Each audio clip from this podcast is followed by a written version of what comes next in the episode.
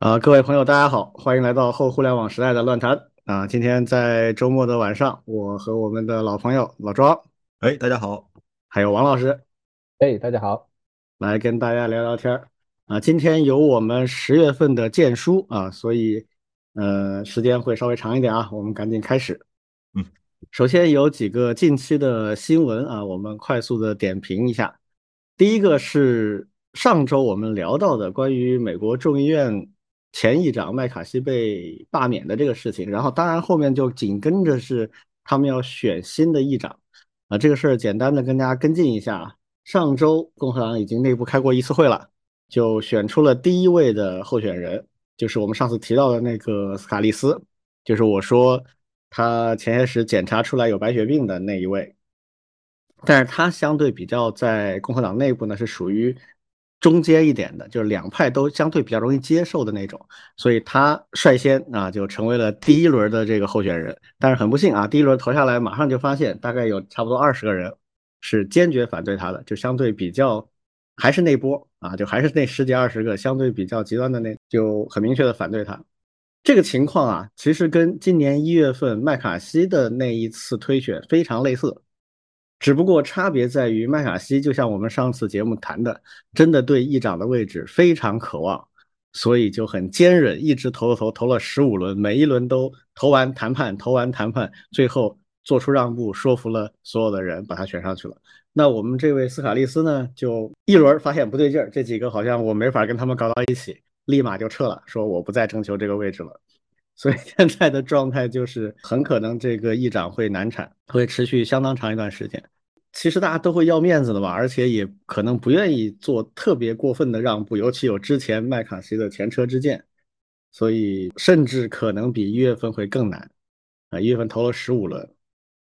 这次就真不知道怎么弄了。我看到有人在网上说啊，董王来一统天下，其实也没那么容易。董王在共和党内部反对他的人也不少，这个事儿其实影响挺大的。因为众议院是美国的政治体系里面负责管钱的，这个处于瘫痪状态，那就批不出钱来啊！大家都得用各种别的办法去临时搞钱啊，所以这个就跟大家简单的跟进一下啊，就是呃，这个瓜还可以吃一阵子，没完。嗯，好，第二个新闻呢是一个小事儿啊，就说有一位上海某知名大学的退休教师啊。呃，也是很出名的一位网红啊，他在深圳做一个分享啊，也是有组织邀请他去的，然后公开的请外面的人来听。结果呢，这位老先生他是有个习惯啊，就是视烟如命啊，就是随时随地要抽烟的那种。啊，根据我们的法律，很多的公共场合他确实是禁烟的，不允许的。那么这个事儿就有。当时听讲座的人就去举报了，举报之后呢，这个举办讲座的组织者这一方呢，包括那个所在的场地场所，属于违规嘛，那么就被警告和罚款。那这个事情呢，就在网上被捅出来，就有各种各样不同的点评和一些观点。那有的人就认为，在公共场合抽烟确实不对啊，而且有正式的法规啊，啊，这说不过去。也有人认为，那作为老师啊，你虽然退休了，但是还是老师啊，这个也是一种师风师德上的问题啊。但是我看到也有相当一部分的群众认为，那人家牛逼啊，有很多人愿意闻着二手烟去看啊，你不愿意听你就不去嘛，为什么去了还举报啊？多过分啊！有不同的观点，关于这个事儿，你们两位怎么看？这个这个教授来过，来过华为，嗯。做过讲座，也就是说，这个教授应该是颇多的有有这个请人，有人花钱请他出场来做这样的讲座，嗯，应该是这一行也是干熟了的。到华为呢，照样烟不离手，对，一直在抽，一直在 抽。呃，当然，当然就是说，呃，整个的感受就是说啊，好吧，这老先生既然是在华为这个，反正也不算公共场合吧。对吧？就是在公司里面的一个会议室里面，所以也别人也没没多说他。呃，这是第一，就反馈一下，就是他确实一直在抽烟，包括我们在互联网上看到的很多他的视频，就他一边讲一边也在抽，就是在 B 站上你也能看到很多。很有意思的是，我们在 B 站上看到的这些视频呢，那个那个香烟还打了码，对，这个是有规定的。对，对，所以所以就是其实这件事情的是非对错非常的清晰。公共场合抽抽烟肯定不对，在一个公共的频道上面暴露抽烟镜头也不对，所以人家才要打码，所以才会有这样的规定。所以我真正不能理解的是粉丝心态，嗯，就是就是你你作为一个，比如说是粉粉那些这个什么啊什么什么明星啊，什么歌手啊，偶像啊，然后脑残粉也就算了，你粉的是一个哲学家，至少人家自称是这个大学的哲学家，哲学家最重要的就是教你有独立思维，然后你搞着搞着变成粉丝了。嗯，这个很荒诞，你知道吗？就是人家人家教授真的知道自己有你这种粉丝，人家很羞愧的，知道吧？人家教育生涯几十年教出来你这样的粉丝失败了，这是一种 失败啊。嗯，好，我就吐槽到这。对我看到的一些粉丝言论，我给大家念一下，特别有意思的。嗯，他这么讲，他说投诉就投诉呗，能请到他的主办单位也不差这点钱，那一次罚款也无所谓啊。只能说主办单位没有提前筛选听讲座的人，高估了大学生的人性。免费听完课还搁这儿搞举报啊！这是一位粉丝讲的啊。还有一个就是，因为我也做了一个简单评价，我说我不太了解复旦这所学校啊，就是我了解的几所学校里面，如果上课的时候抽烟的话，那肯定被投诉的根本混不下去。结果有人回复说。几个投诉就混不下去的人也没啥实力啊！说这个人被投诉不止一次了，还退休了，现在还是被到处请去讲讲座啊！这个是 典型的粉丝言论啊，确实有实力啊！对，这个是没得说的啊，就是说明他不说别的，至少他吸粉方面实力绝对是强的。嗯，啊，学术嘛，因为搞哲学的嘛，这个咱也不懂啊，就是说不清楚。啊，至少有一点，肯定他讲东西是非常的生动有趣的，啊，能够把哲学东西讲的让大家觉得听了很爽，对，啊，所以很多年轻人可能喜欢去听这种东西，这个是没得讲。而且老先生嘛，他成长和主要的时间还早，那个时候包括吸烟啊，对这个禁烟啊，还有对于学校一些纪律性的要求啊，说实话没有现在这么严格。所以可能学校对他也相对就宽容一些，但是就不代表他是对的，这是两码事。就关键还是在于我们怎么看待这样的一些问题。就是你去喜欢一个人，你去粉一个东西，是不是接受他所有的一切？王老师呢？怎么看？学校的教师这个群体，特别是上年纪一些老先生，还是有一些确实有这种吸烟的。对，像我们现在我们这我我以前的老师，其其实都会有。他很多时候甚至还会课间，对吧？也会去吸一下，对。然后呢，现在我们这一批，包括我们往后的一些青年教师这块，其实就越来越少了。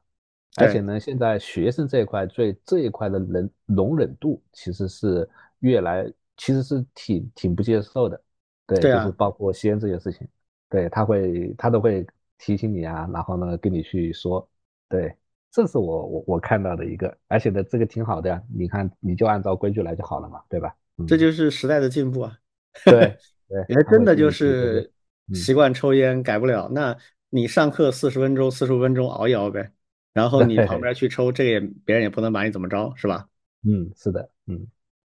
OK，这个我们就简单的聊一下啊，小话题。然后还有一个也算是比较小的话题啊，就是最近有一个挺知名的开源的开发社区啊，就 Postgre，就是应该现在开源的关型数据库里面两个主要的选项之一吧，一个 MySQL，一个 Postgre。他们最近有一个苦恼啊，找到我们老庄，那这个老庄给我们介绍一下吧。嗯，其实是这样一个东西，就是呃，InfoQ 跟我关系挺好的，他有很多编辑我们都认识。然后呢，呃，正好前两天，应该是昨天吧，就是 InfoQ 的一位编辑就找到我，就是说，哎，我们发现这样一个现象，想请你点评一下。简单的说，就是 PostgreSQL 的这个社区啊，呃，有一个分析机构做了一个分析，发现它的核心开发者的平均年龄已经五十岁了，主力开发都六十八了。这还在奋斗在第一线呢这个这个六十八岁的一个叫 Tom Land 的一个老老人家，现在还是他的这个资助，就没他提交这件事情，估计搞不下去了。当然，这会产生某种担忧，就是说，哎呀，这个是不是被称之为叫做开源社区开发者老龄化呢？嗯，那这个这个老龄化会不会导致我们的开源项目后继乏力呢？当然，还联想到另外就是 Linux 的这个。创始人叫李纳斯，他其实也在谈到，就是 Linux 这个社区，它的项目管理者基本上是五零后和六零后，嗯，七零后都很少，就是管理者，那都是奔六的了。对对，所以这是一个问题，然后就想找找我们来聊，就是说，哎，我们点评一下，看看这件事情你怎么看呢？但是，其实我我其实是在唱反调啊，就是说，呃，我说了两段话，第一段话就是说。我们其实其实我没有这么直白，但是我本来想说的是，在问怎么办之前，先问是不是，对吧？嗯，在在讨论一个问题之前，先问这个现象到底是不是真实的现象。所以，所以这个所谓开源社区老龄化可能是个伪命题，因为呃，我我们说这整个这个开源社区的人群不断的每年都会有新人进来。每年都会有新的这个开发者成为开源的开发者，这个趋势我们长期来看，就除了这个开源项目的早期爆发阶段，就整个开源世界早期爆发可能会，比如说今年有一万人，明年有十万人，后年有一百万人，可能是一个爆发式的增长。那么，呃，年轻人的比例会越来越高。但是到了现在的话，我们相信这个年龄分布应该大致相当于 IT 行业的，或者是这个。呃，程序员这个群体的平均年龄，或者说是就是这个年龄分布，并不会说因为你是做开源，你就存在一个什么开发者年龄老化的问题。但是另外一个问题可能是真的，就是所谓的老牌开源项目，就这个项目本身已经几十年了，十年、二十年甚至更多年。像像这个一九九一年开始开发的 Linux，到现在也就三十三十二年了。那那当然确实是一个很老牌的开源项目，它确实会存在老龄化的问题。但是为什么老龄化？可能是因为两个原因。第一个原因是这种过于老的项目，它对于年轻人的吸引力不够，就是它没有太多好玩的东西了。它无非就是不断的往前走，往前走，加功能，加功能。另外一个难题就是因为这些项目发展了十年、二十年，甚至三十年，那么。你要现在进去，你作为一个年轻人，一开始就想奔 Linux 内核社区，你要看多少代码才能够成为它的开发者，太难了。那么对于一个新加入开源社区的年轻人来说，他完全可以选择进一个比较新的项目，然后那个项目的代码量也不大，他可以很快的上手，也可以成为其中的开发者，而且还可以玩一些新技术。所以，所以我倒觉得老牌开源项目如何在日新月异的。开源技术发展浪潮中保持先进性，能够吸引新来的年轻人能够有兴趣参与，这个是他们要考虑的问题。但是对整个开源社区所谓老龄化问题，我不是很担心。这就是我想表达的观点。嗯，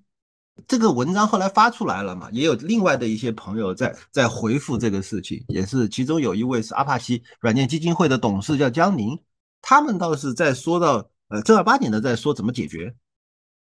比如说，他在说到这个项目创始人啊，要适当的往后退，然后呢，通过他退，然后呢，把这个所谓的这个金字塔的塔尖让出来，然后让后面的人能上来。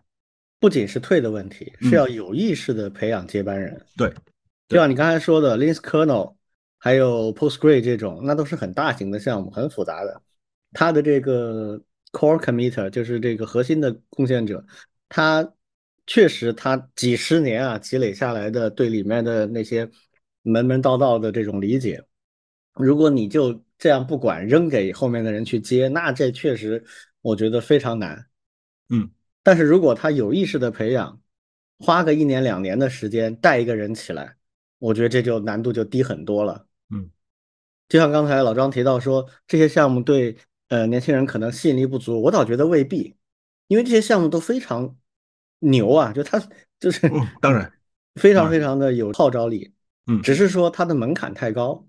而且老家伙都还在，那别人当然进不去了。但如果说这个里边有一些很优秀的三十多岁的中坚力量，实力是不错的，比如说 C 啊、C 加加这些功底啊，然后系统软件开发的经验都不错，只是对项目不熟悉的话，哎，老的 leader 去带他一阵一两年，我觉得肯定有人有兴趣。嗯，这倒是。呃，所以他出现这种青黄不接，这个是完全不合理的，这肯定是这个社区的规划和他的组织上出了问题。当然也有另外可能，就是这就像刚才老庄说的，可能那个他就不退，他一直在那儿干的过瘾啊，他这没有还有这个位置。还有一种可能性，所谓的过瘾，也有可能就是不放心年轻人，总觉得哎呀这帮人写的还是不行，就是就是放不了手，这种也是有。对，我觉得是不是有可能这样一种心态啊？就是我理解，包括我接触的一些技术很牛的人啊，他自己写代码很快乐，而且很厉害。但是你让他去带个人写代码，可能他就很痛恨这种事情，对，是吧？我原来我第一家创业公司，因为那个就跟我后面的几家公司都不太一样，因为那个是真的，我跟几个人，我们从几乎从零开始做到几百人的规模，其实这种情况很类似。那个公司做了十一年，到后面我其实，在做到第八年、第九年的时候，我已经下定决心要离开了，我我要去做点别的事情了。然后后面两三年的时间，我其实就是在培养接班人。我当时是 CTO，还兼着一个事业部的负责人，就是业务和技术都要管。那所以，我最后实际上培养了三个接班人。这三个人，一个人接我的技术管理的部分，一个人接我专门对外做售前的部分，还有一个人专门管就是产品的那一部分，就是产品部的负责人、技术部的负责人，还有一个就做售前的，花两三年时间。嗯。很负责，这个真的是非常非常花精力的，而且就有的时候会很很挫折，你知道吗？呃，那在一个纯技术线上呢，我觉得更可能会有这样的一种挫折感。所以，真的就是可能他确实不是他不培养接班人，他确实不擅长也不喜欢做这种事，那这可能就会卡在那里。不是他不想教这个棒子出来，他不知道怎么教，而且教的很难受，很辛苦。嗯，王老师呢？我们曾经翻译过一本书，叫做《Working in Public》啊，对，庄老师也参与了。对对，其实他这本书的背后，其实就是写了很多的开源社区背后的这些开发者，他其实更多的也是宁愿自己在那里爽爽的写代码，嗯，他他其实不太想和外面的这些贡献者更多的去对。告诉他怎么样去进来呀，对吧？我指导你去写好啊，这其实某种程度上也是开源项目的一个特点。对，是的，是的，对，那反映到今天所说的这个例子，对，不光是这些老牌的开源项目，还有甚至是一些基金会，其实庄老师其实提到了像阿巴奇基金会，嗯，甚至也会有这种问题，对，因为我们常提起阿巴奇的形象就是老胡子、白胡子老爷爷啊，类似这样的，他可以一直干，一直干，他也很热心的去做这些事情，而且呢，像开源软件这件事情呢，本身也挺年轻的。还没有经历过这一代，对吧？那现在这些都还是在呃一个一一个时代的人一直做起来，可能他们也还没有仔细的去想这件事情。哎，我们当我不干的时候，我后面是不是有人能够持续的帮着来去做？对，那其实现在发出来以后，其实是不是有可能促进包括他们，包括外面的一些人一起来去想？因为毕竟这种基础设施。对，包括你们刚才所提到的一些对年轻人的这种吸引力，对，因为基础设施嘛，它确实不太好理解，而且呢，离应用呢也有一定的距离，是不是能够持续的去吸引，呃，新人进去？对，我觉得确实在现在这个当口，可能接下来都会是一些一些问题，越来越多的项目可能都会有类似的这样一些现象啊，我感觉，嗯。确实是刚才王老师说的，没经历过，所以大家可能也没有太多的思考过这个问题。但这个事儿冒出来了，然后国内也有媒体啊，也有开源社区的人在讨论，我觉得挺好的，这是一个值得去关注的一个问题啊。好，那我们接下来聊我们下一个话题啊。上一周我们大概的聊了一下今年的诺贝尔奖，当时还有唯一的一个奖没发。在我们节目录制和发的当天才公布的，就是今年的诺贝尔经济学奖。去年我们聊诺贝尔奖的时候，其实花了很多精力来吐槽经济学奖。呃，你有偏见，你一直有偏见。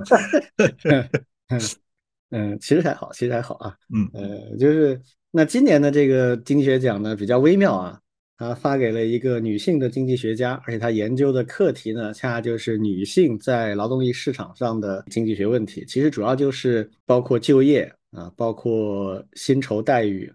啊的一些性别相关的一些差异啊，分析它的原因啊啊这样方面的一些研究。那这个奖本身，我觉得可聊的不多啊，因为这位获奖者他确实做了非常多很细致的工作。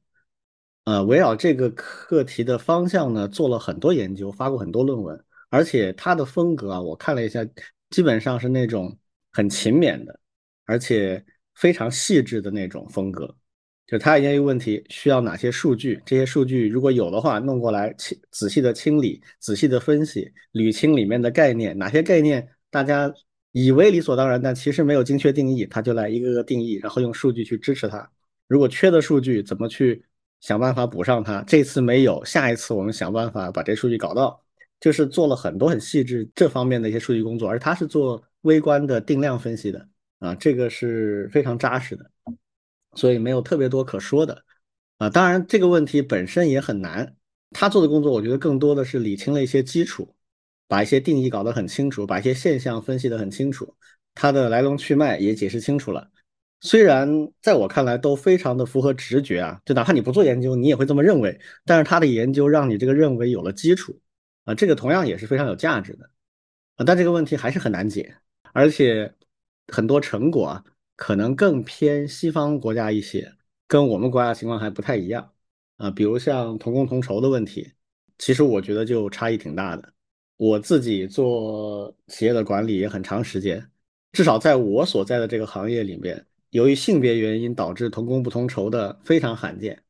啊，即使有也是反过来的。比如说我待过的公司，如果有看上去比较优秀的女性的程序员，那一定都是拉高的，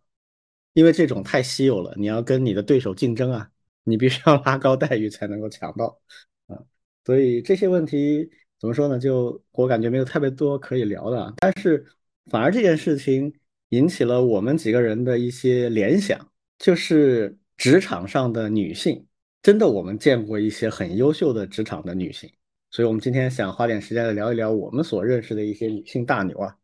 老庄先来说说。嗯，其实是这样啊，就是说在程序员这个领域有非常强烈的一种，其实不是说是偏见，而是刻板印象。这个刻板印象呢，通常会说，呃，就像嘲笑女司机一样的，会说哪里来的女程序员啊？或者是这代码肯定是女程序员写的吧？对对，就有这种偏见。还有呢，就是说，嗯，如果是女的，那你一定是做测试的啊。这是这是另外一种，就是说，哎，你你是做测试的吧？你你怎么可能写程序呢？但其实不是，就是在在我的工作当中认识有一个很厉害的一个呃程序员的，都我都年年龄还比我还大，我们都叫她霍大姐，就是那种就是嗯，印象很深的，就是我们当时。开始用了刚刚新出来的 IBM 的 WebLogic，是是 IBM 的吗啊？WebSphere 对，WebSphere IBM 的 WebLogic 是 BA 的，对，两个都够难用，但是相比之下，WebSphere 还更难用一些。是的，是的，对。然后就是非常非常厚的手册，就就那东西，那东西我都不相信他们能搞出这么厚的手册来。但是反但是就有手册，然后呢，就是有一堆的 bug，你就调不通。然后就是当时我们是做那个上海书城项目，就是我当时在的一家公司在接了一个上海书城的网上网上书城，然后就是这个霍大姐就在那边调试，就是各种各样奇奇怪怪的问题，她就在那里闷头搞，左试一下右试一下，最后搞通。然后我们搞不定的就只能交给她，然后她左试一下右试一下，最后搞通。然后到最后我们就非常的佩服，就是说。呃，这种坐板凳坐在那，就是慢慢尝试的这种细心细致，最后把事情搞定的这种能力，真的是非常厉害。嗯，后面后面当然他去了美国，然后又回到了中国，就是在美国，他最终是做到了新蛋 New Age 的公司的整个这个研发部的负责人。哦，那很厉害了。对，就就很厉害。这就是他的特点，就是说，呃，我们为什么从男性的角度会对这样的女性佩服？就是她足够有耐心。就我们这些人都觉得搞不定了，哎，算了算了，搞不定，搞不定，然后就开始骂，就说，哎，这个东西怎么那么烂？但是他会慢慢的弄，然后再去尝试。这种其实是非常厉害的一种品质。嗯，这是这是其中的一个例子啊。要要么你们先说，我回头想起来再讲讲别的。嗯，我想介绍两个典型的例子，都是我亲身遇到过的。一个呢是。早先时候，我在做某个部委的一个很大的项目，那个项目当时在国内也是，呃，应该是各部委里面最有前瞻性的一个信息化的项目。它要做全国的数据统一，就是部委一级的全国数据统一，这个是非常不容易的。当时没有人做过，在国内没有人做过，所以他怎么做呢？他就在国内外请了一堆的顾问专家，包括，呃，当时。美国最好的几家公司，Sun、IBM 这几个都是做企业咨询服务和信息化的整个解决方案设计的。每个公司派一个专家过来，然后国内的集成商有包括什么联想啊、神马呀，还有当时我在的那家公司。我们公司虽然跟这公司比非常小，但我们是一直做他这个领域的，所以他也找了我们。所以当时我就代表我们公司去了。那这个专家组里面十来个人，就有一个。女性的架构师给我印象非常深刻，她当时是 Sun 公司的派过来的，她一直是 base 在北美的，但是她为这个项目专门跑到北京来，是一个华人。大学本科的时候去美国念，然后完了就留在那边，然后写程序写了十几年。她比我大一点，就那个项目的时候大概她四十岁左右，条理非常清楚，而且他其实不懂业务，就是我们那个专业其实有些业务东西在里面的。他其实不懂那个业务，但是他很容易理解那些业务里的问题。他一开始不懂，他就问你，给我解释给我听，这个业务它的这个这个这个是怎么相互关系的？然后迅速就能把它跟信息架构里面的东西结合起来。然后他的脑子里面永远会建立一个数据应用，然后到用户界面这样的一个虚拟的分层结构。就是每一个业务，他只要听懂了，马上就会分解在里面去，真的非常非常快，而且结构非常清楚。然后我就问他，我说：“哎，这个在北美女性的程序员，然后做到像你这样的资深架构师的多吗？”他说：“其实不少的。”他因为这个项目在国内蹲了半年多，他就说：“哎呀，国内这个女孩子真的少，比美国要少很多。”啊，至今我都不知道这个原因在哪里。我我说实话，我真的不是很清楚。呃，因为，嗯，怎么说呢？就是这个东西又不需要很多体力。就写程序和做软件的系统的架构分析，这些东西其实对体力要求没有那么高。有的人说的很夸张，啊，要经常加班什么的。这说实话，我们这个行业加班它是很弹性的，你累了随时可以休息，休息完接着干，就是这种状态，其实不会造成说什么体力不支，没有这种情况的。那种就属于年轻，对自己的体力不懂得安排分配的才会有这种问题。一般来讲，没有那么多体力问题。然后说智力的话。他也说实话，不需要那么 sharp 的那种智力上的优势，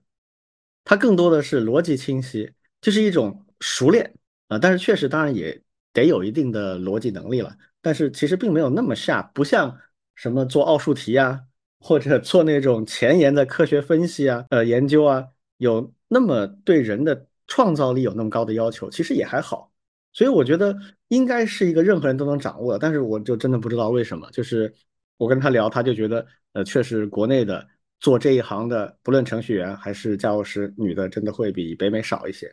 呃，到现在我也不知道为什么啊。但是这个人给我的帮助很大，学了很多东西，而且也让我对做这一行的性别上的差异有了一些更新的认识。这是一个很早了，这大概二十年前碰到的啊。然后另一个呢，是我有一次参加一个会，好像是微软组织的，我记不得了。微软请了一批大牛啊，基本上都是图灵奖得主来做一个分享，就是关于呃软件架构方面的分享啊。当时给我印象很深的是一个老太太啊，她来跟我们讲，就是跟数据库有关的一些东西，做关心数据库的架构啊，还有一些 RDBMS，就是关心数据库管理系统。就类似于 MySQL 啊、MSQL 这样东西本身它底层怎么设计，它的设计上有什么注意的一些东西，讲这些内容的一个一个老太太。然后她是图灵奖得主，她老公也是图灵奖得主啊，然后他们两个人呢在同一个学校里任职，她是系主任啊，她老公啥也不是，就是一个 普通教授啊，然后这个出来演讲呢，他们经常是夫妻档两个人一起演讲啊，这个就跟讲相声一样，很有趣啊，但是很明显是这个老太太是为主啊，她老公在旁边是这个打下手的。啊，特别可爱的一对这个老头老太太，就反应很快，然后讲东西也讲得非常清晰，一看就是那种很有智慧的一个老太太。就后面那个主持人就调侃啊，就问问她老公说：“你一直都被老婆压着，有没有什么感想啊？”她老公说：“很好啊，我这样压力很小啊，压力大的事情都他去担了，我在后面干活就行了。”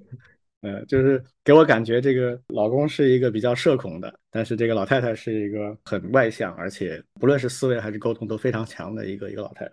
那这个事儿为什么我专门提一下呢？就是这次诺贝尔经济学奖这个也是这样，嗯，也是夫妻档搞研究，但是出头的一般是这个老太太。啊，这次颁奖特别讲了，说因为啊，这个主要是这几个方面的一些东西，所以这次只颁给了这个老太太，啊，她老公就没拿到啊，可能这也是体现对女性的一种特殊的关注吧。我我也介绍一个，嗯，对，其实刚才也是受启发，就是咱们第一个也谈了那个开源的一个项目，对我们这块的，我碰到一个这样的，其实是呃一个。基于一个商业开源项，基于一个开源的一个商业公司叫宅地一个，对，那为什么碰到宅地一个呢？其实也是我们在我们学校不是这个李老师应该清楚，我们有在线教育平台，其实也是一个云原生的，对，那我们其实是希望用一些业界的一些好的开源的一些，比如说 DevOps 的一些工具，然后呢去优化我们的平台，然后呢我们不也在那个学校里面去做一个开源课程嘛？对，然后呢，我们就会邀请外面的一些专家来给我们去上课，像庄老师也上过的。哎，那我们其实，在找这些专家的时候，其中 DevOps 云原生，我们就找到了宅地个这个社区。哎，然后呢，发现呢，这个宅地个社区的，还有他们背后的这个公司的创始人，就是一位女性。对，以前呢，就是在腾讯里面去带团队的。对，也是大几十号人，然后呢去做整个研发效能的一个提升。对，那后来呢就自己出来了，然后呢是自己从开源项目，然后呢去商业化去做。对，那我跟他在交流的过程当中，其实就会发现一些非常具有，至少我这边还看不到的一些一些特性。对，不光是在技术能力上，对，因为我们知道就是如果听众如果熟悉的啊，就是。你要去做云计算、云原生，特别是 CI/CD 这些东西的时候，对技术的要求实际上是比较高的。那不仅仅是一些编程，对，其实在技术架构上面，包括在一些新技术的一些前沿的一些追求上面，对，而且呢，特别是需要有这种工程师的素养，对，因为他们其实也是试图去把 Jenkins 这种东西往前进一步的去推动，而且呢是。有比较大的一些雄心，对，在中国这个市场里面去做这件事情。第二个呢，其实还有就是，那他不光是带团队去做技术，他还会去做业务，对，因为你想创业公司嘛，他一定要把他的这种 DevOps 的整个二点零的生产线和工具和一些行业落地，比如说像银行呀，比如说像一些一些一些金融机构里面的这种呃主要的一些客户呀，对。那他把这些东西跟我们在理的时候说的非常清楚，对，就是客户的痛点是什么，对，什么样的规模、什么样的情况需要用到在地个这样的一个开源软件，对，因为我们也想用，但是呢，后来其实跟他聊过以后，发现我们不太适用，对，为什么呢？我们的规模还太小，对他那个呢，实际上是适用于更大的一些规模的，对。那还有一个很很有意思的，对，就是我们虽然我们已经觉得开源社区实实际上是一个比较那个让开发者具有一些亲切感，对，或者是他的体验的一个一个地方了。但那咱第一个呢，在整个品牌和文化的建设这一块，我觉得也是非常有意思的。对，它的很多的一些文档手册都是有一种卡通化的一种风格。对，包括他把他自己也会设计成一个卡通人物，对，然后放在手册里面去作为一个用户，作为一个案例，对，包括他的合伙人，对，然后呢，以一些包括美食呀，对，还有这样的一些一些一些一些元素，对，然后呢，去出一些像用户报告呀，或者是一些行业的一些案例呀，对，这些东西也是我非常明显的一个能够体会到的。对，那这些东西呢，我我我感觉就是就是呃，女性在这一方面，对，特别是这种开发者的体验、用户体验，可能是一个非常具有优势的。对，那她呢，正好又有比较强的这种技术上的背景，对她很好的把这两件事情结合在一起了。对，因为我们呃知道学校里面，包括学校里面去看那些语言生的一些书籍，对。特别特别技术范儿，一上来就是一堆的框图，一堆的那种代码，对吧？其实挺难啃的。哎，他们把他们的这个整个云原生的 DevOps 的整套技术体系，哎，讲的还是非常能够，至少我我们的学生也觉得，哎，还还挺不错的，和他们以前所接触到的还不太一样。对，用一种非常呃相对有趣的方式，能够去表达，而且呢，甚至形成了他们自己的。这样一个开源项目和社区的一种风格，对我就觉得，哎，这个在他的这个创始人对女性的带领下面，应该就是一个非常好的一个一个例子。对，这是我能够想到的一个挺不错的一个点。嗯，我个人的感觉吧，就是我觉得女性在语言的表达和理解，然后如果她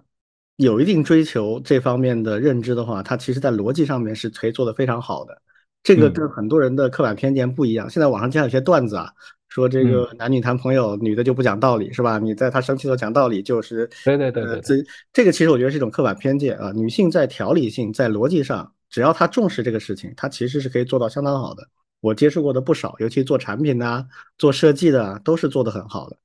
呃，而且确实就是在用户体验、在同理心，在这种方面是有很强优势的。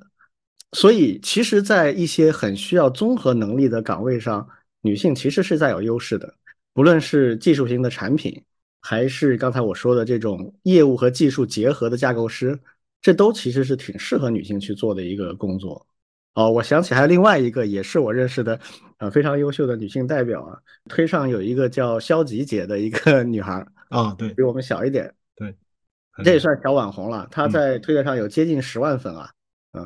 早先出国是在微软那个西雅图那边，然后后来现在应该是在西雅图的一个创业公司了。他比较擅长的是通过 Web 前端的技术做 data visualization，就是数据可视化。他自己维护了包括开源的，还有他们公司的一些项目，也都是这方面做的非常好的一些开源项目。他就有一个最近有一个很有意思的笑话或者叫遭遇吧，就是他参加他们那边的一个会啊，分享了他们那个项目的最近的一些进展啊。然后很多人都挺喜欢的，结果 第二天来了一个听了他的这个分享的一个男程序员，上来就问说：“哎，你昨天讲那东西挺有意思的，那个实际写代码的人来了吗？” 实际上那个项目代码全是他自己做的。嗯，啊，就是 就美国，其实我刚才也说了，这个女程序员其实比我们国家多一些，但仍然有这种偏见，就觉得你这讲的太清楚了。呃，就像产品经理啊，不像做技术的，呃，结果人家是都行。我想到一个人，西桥啊，是 这上过我们节目的啊。对啊，西桥是多厉害。对，很多时候我们都觉得他比霍炬还厉害呢。啊，从综合能力上讲，肯定是啊。是啊。我以前当着面都说，我说霍炬，你这只懂技术啊。你老婆是除了技术都懂啊。嗯，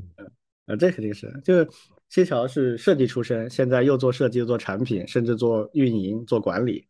嗯，就真的是除了技术给获取，其他的他都可以搞定。所以，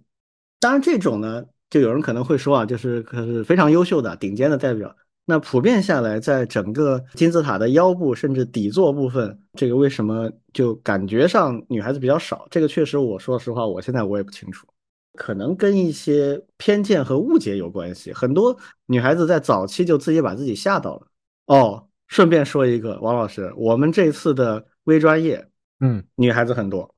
嗯，好消息。我一开始没注意到这一点，上了几次课之后，我发现，哎，怎么我们这个班上女孩这么多？嗯嗯，而且颇有几个女孩一开始问我问题，我说你再看一下，哎，过两天自己解决掉了，就是行动力挺强的，嗯，所以我觉得这个我们值得好好关注一下。我们这次差不多有一半，我觉得我我没数啊，但是我从班上的感受来看，可能一半都不止。嗯，也是咱们学校的好消息，好消息，好挺好的，挺好的，对，四个四个挺好的。但是但是关于为什么女程序员这么少这件事情，我觉得可能还可以再再思考一下，也许也许可以看一看相关的研究啊、报道啊这种事情。我其实觉得就是被妖魔化了。嗯，是的。我上一个创业的经历是跟一个搞奥数的教育的一个老先生我们合作的嘛，他就一直跟我说，他说数学这个东西被人妖魔化了。嗯。大家都说数学难啊，然后只有什么那种智商一百四的才能去搞数学。他说其实不是这样的，还是他还不会教。是，那我觉得计算机更是这样了，计算机比数学更不需要天分，这是我的个人的感受啊。嗯嗯，就更普及一些。然后但是都被大家吓着了，说哎呀，这个程序员三十岁就秃头了，那这女孩子一听就吓跑了。其实哪有这么回事啊？这不扯淡吗？你看，我跟老庄、王老师，我们头发没有一个秃的，嗯，都是偏见、刻板印象这样的东西。我觉得跟这个关系挺大的。嗯，它直接影响了在高中的文理科，在大学的专业的选择，在后面择业的选择。然后呢，行业实践当中，可能也慢慢的形成了一些偏见，比如刚才老庄说的，一看女的，哎，你做测试去吧，或者你转产品吧。但我们经历过的事实，很多案例都能说明，其实没啥问题，完全能做得很好。好，那这个我们就先说到这儿啊，以后想起来有什么原因或者更好的一些解释，我们再来补充。啊，最后我们来聊一聊上个礼拜最大的话题啊，就是巴以冲突。嗯，可以聊的事情太多了，这个事情。嗯，对。我个人的感觉啊，这一个礼拜信息的密度和大家讨论的热度啊，甚至超过了去年俄乌刚刚开打的时候。啊，这个事情可以聊的点比俄乌要多，也更复杂一些。某种意义上，它可能也更简单一些。今天我们这个呢，呃，想了一下，就是还是我先来整理了一些东西，给大家简单介绍一下这件事情的来龙去脉啊。巴以这件事情呢，说复杂也复杂，说简单也简单。我尝试用一种方式，把它最简单的脉络跟大家做一个说明，然后我们再做一些讨论啊。首先呢，这个事儿它为什么复杂？因为它融合了很多完全不同主题的因素，有历史、宗教、种族、地缘政治，还有人性，它纠结在一起，形成了一个疑难杂症。但是这并不是他现在现状的根本原因。我讲完了，大家就会理解，之所以是现在这个样子，当然有这些复杂的因素，但这些都不是决定性的。决定性的因素其实就是在近现代被一些帝国主义国家利用啊，是在他们的人为的设计和导演下产生了这样目前世界上最难解的这个矛盾冲突。呃，我先花很简单的时间说一说历史啊，这个。巴勒斯坦这个问题，实际上巴勒斯坦它包含了两层含义，一层含义是那个地区，就那个那块地啊，叫巴勒斯坦；第二个是在那块地上准备成立一个阿拉伯人组成的国家，这个国家可能也会叫巴勒斯坦啊。现实际上现在它已经号称成立了，但是还有很多问题就没有被广泛接受。那要理解巴勒斯坦这个问题呢，我建议大家一定要去看一下那个地图啊，你得知道那是个什么状况。巴勒斯坦是。地中海东岸的一块长得像一个刀片的这样的一个形状的一块土地，其实没多大。整个这块地呢，它的位置非常的微妙，因为它正好是亚洲、非洲跟欧洲的结合的中间地带。它在亚洲，但是它连着欧洲和非洲。它的左边是地中海，它的右边是约旦，它的上面是两个小的国家，黎巴嫩跟叙利亚。它的下面是连着非洲的埃及的一个叫西奈半岛，这个西奈半岛现在是埃及的领土。它那个地理位置就决定了周围的三个大洲啊，欧洲、亚洲、非洲，不论哪个洲出现了一个强势的帝国的话，都会去尝试占那个位置，因为它那个位置正好是在中间，上下左右都能够很容易去到别的地方。就你想称王称霸，先把这地儿占了，所以他就比较惨。作为这个三大洲之间的，我们叫百战之地啊，就一直在打仗啊，周围兴起任何帝国就来回战。但是呢，也正因为这种原因，所以我认为现在大家看到一些人站出来说什么自古以来啊。就是谁谁谁的，这就一定是扯淡，因为它不存在自古以来的问题，它一直在轮换着被不同的国家占领。我们国家动不动讲自古以来，那那个古是关键吗？那古不是关键，以来这两个字才是关键，就是从古代开始到现在没变过，这才叫自古以来。它不是的，我很早以前就在这儿了，没用，后面早就被人打掉了，这事儿就没法谈。这块土地的名字巴勒斯坦非常非常的古啊，它是公元前五世纪古希腊学者给的名字，历史悠久啊。最早的定居者呢叫迦南人，这块地在古希伯来人的这个历史里面就叫迦南啊。圣经里面讲说，上帝给希伯来人的这个应许之地就是迦南，希伯来人过去在那里占了几百年，然后后面基本上就是不断的被周围的帝国占领，包括亚述。啊，巴比伦、波斯，然后古希腊、古埃及都统治过。然后比较重要的呢，是在公元前六十多年的时候呢，是被罗马占领了。那个时候还是罗马共和国，然后后来变成罗马帝国，然后西罗马、东罗马分治，它就是东罗马帝国所统治，一直到公元七世纪，就这七百多年间都是罗马人在占领这块地方。但七世纪之后呢，阿拉伯帝国崛起了，那么后面。几百年，这块地方就成了基督教跟伊斯兰教的圣战之地，啊，中间还有蒙古人来打过一阵子，一直持续到公元十三世纪，这个大概就差不多五六百年啊，啊，就是打来打去。但十三世纪以后，这块地基本上就是穆斯林占领了，然后一直又过了三四百年，到十六世纪的时候，这个奥斯曼土耳其崛起了，把穆斯林打跑了。啊，这块地方就成了奥斯曼帝国的一部分。十六世纪到二十世纪，二十世纪初一战的时候，奥斯曼帝国被打败，这个帝国就彻底崩溃了。崩溃之后呢，巴勒斯坦就被英国所占领。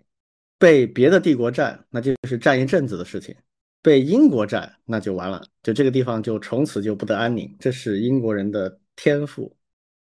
那从被英国占领开始呢，就是近现代部分了。英国占领之前的这些部分，有兴趣的你们可以去查、去看一些历史，当故事看都没所谓。但是英国之后这部分对今天的形势就真的是有影响了。历史上的东西，谁说自古以来你都别信，你都是瞎扯。但是英国之后的那真的是影响很大，所以我们重点来说一下近现代这个部分啊。呃，英国占了一段时间，其实也不长，那就是一战后，然后到二战后这段时间。那么二战之后呢，英国就不行了嘛，呃，但是呢又不想那么快的完全的撒手从这个王座上下来，但是你不下来，别人要你下来啊。美苏、美国和苏联在二战后呢做的一段时间的事情，就是为了把英国赶下王座，赶紧接班。那么那个时候就逼着英国说，你现在的一些势力范围赶紧退出去啊。其中的一个地方就是巴勒斯坦。那么英国就考虑了一下，怎么办呢？这个事儿我也没力量搞了呗。但是我就撤啊，但撤的话还得留下一点东西，不能让它那么舒服。就这个中东就就我就不管了，这是重要的地方啊啊！英国、美国的战略学说认为这是世界地缘政治的关键的区域之一啊。那所以在战后呢，就出现了一个非常重要的一个事情，就是一九四七年联合国的巴以分治决议。这个事情影响深远。啊，我们实际上了解巴斯坦问题，就了解三个关键事件就差不多可以了。一个就是巴以分治这个协议，以及随后进行的战争；再就是一九六七年的第三次中东战争，啊，再就是现在的一个状态。只要你抓到这三个点，你就基本上能理解巴斯坦这件事情。那有四七年方案什么概念呢？就是那个时候战后犹太人好不容易说，哎呀，这个德三没了哈，就没有人来杀我们。那就好好过日子呗。结果发现，哎，整个欧洲啊，甚至美国的一些地方，仍然有很强的排犹的这样的趋势。那大家都不喜欢犹太人，这件事情由来已久啊，大概从十一、十二世纪开始就是这样。大家记不记得这个？嗯，莎士比亚写的那个叫《威尼斯商人》，那个里边对犹太人那是极尽讽刺啊，其实真是令人厌恶的一群人。就这个思潮一历来就有，为什么我就不说了，大家自己去思考，也可以去 查一查东西。这件事不是偶然的，它是有历史渊源的。但总之那个时候呢，犹太人觉得，哎呀，这个好像大家都在排犹啊，我们要不就去自己建个国吧。但这件事情呢，其实也有很大的疑问，说是排犹，但毕竟刚刚战后，刚刚干掉了纳粹德国，是不是可以去美国定居啊？实际上这波人就是我们现在讲的叫犹太复国主义者，他们就非要想自己建一个国家，那是不是说不建个国家自己就不能很好的生存下去呢？其实现在我们是可以打一个问号。但不管怎么样啊，他们得到了英国和美国的支持，最后在联合国通过了一个巴以分治的决议。这个决议就是英国离开巴勒斯坦之后，把这块土地分成两部分，在这个土地上建立两个国家，一个犹太国家，一个阿拉伯国家。那这个决议呢，犹太人是很满意的，因为他人口比较少，但分得了更多的土地。更重要的是，他得到了耶路撒冷。耶路撒冷作为几个宗教啊，三个宗教，犹太教、基督教、伊斯兰教共同的一个所谓圣城啊，是大家都想要的。但是那个一九四七年的决议，它是分到犹太的国家这边了。那这个事情，一个是啊土地跟人口不成比例，第二耶路撒冷圣城这两个因素导致了犹太人很开心，但是阿拉伯人不满意。于是，一九四七年方案就引起了轩然大波。首先是犹太人立刻就根据这个决议去成立了他们的国家，并且取名叫以色列。第二个影响是阿拉伯立刻就表示不接受，并且宣布说他们要消灭以色列。这就是第一次中东战争。中东战争是埃及人牵头啊，那个时候成立了一个叫阿拉伯国家联盟。这个联盟呢，虽然也有很多别的事儿啊，但其实主要的一个事儿就是消灭以色列。在当时啊，于是就打了这个第一次中东战争，在一九四八年。这个战争是非常意义重大的一个事情，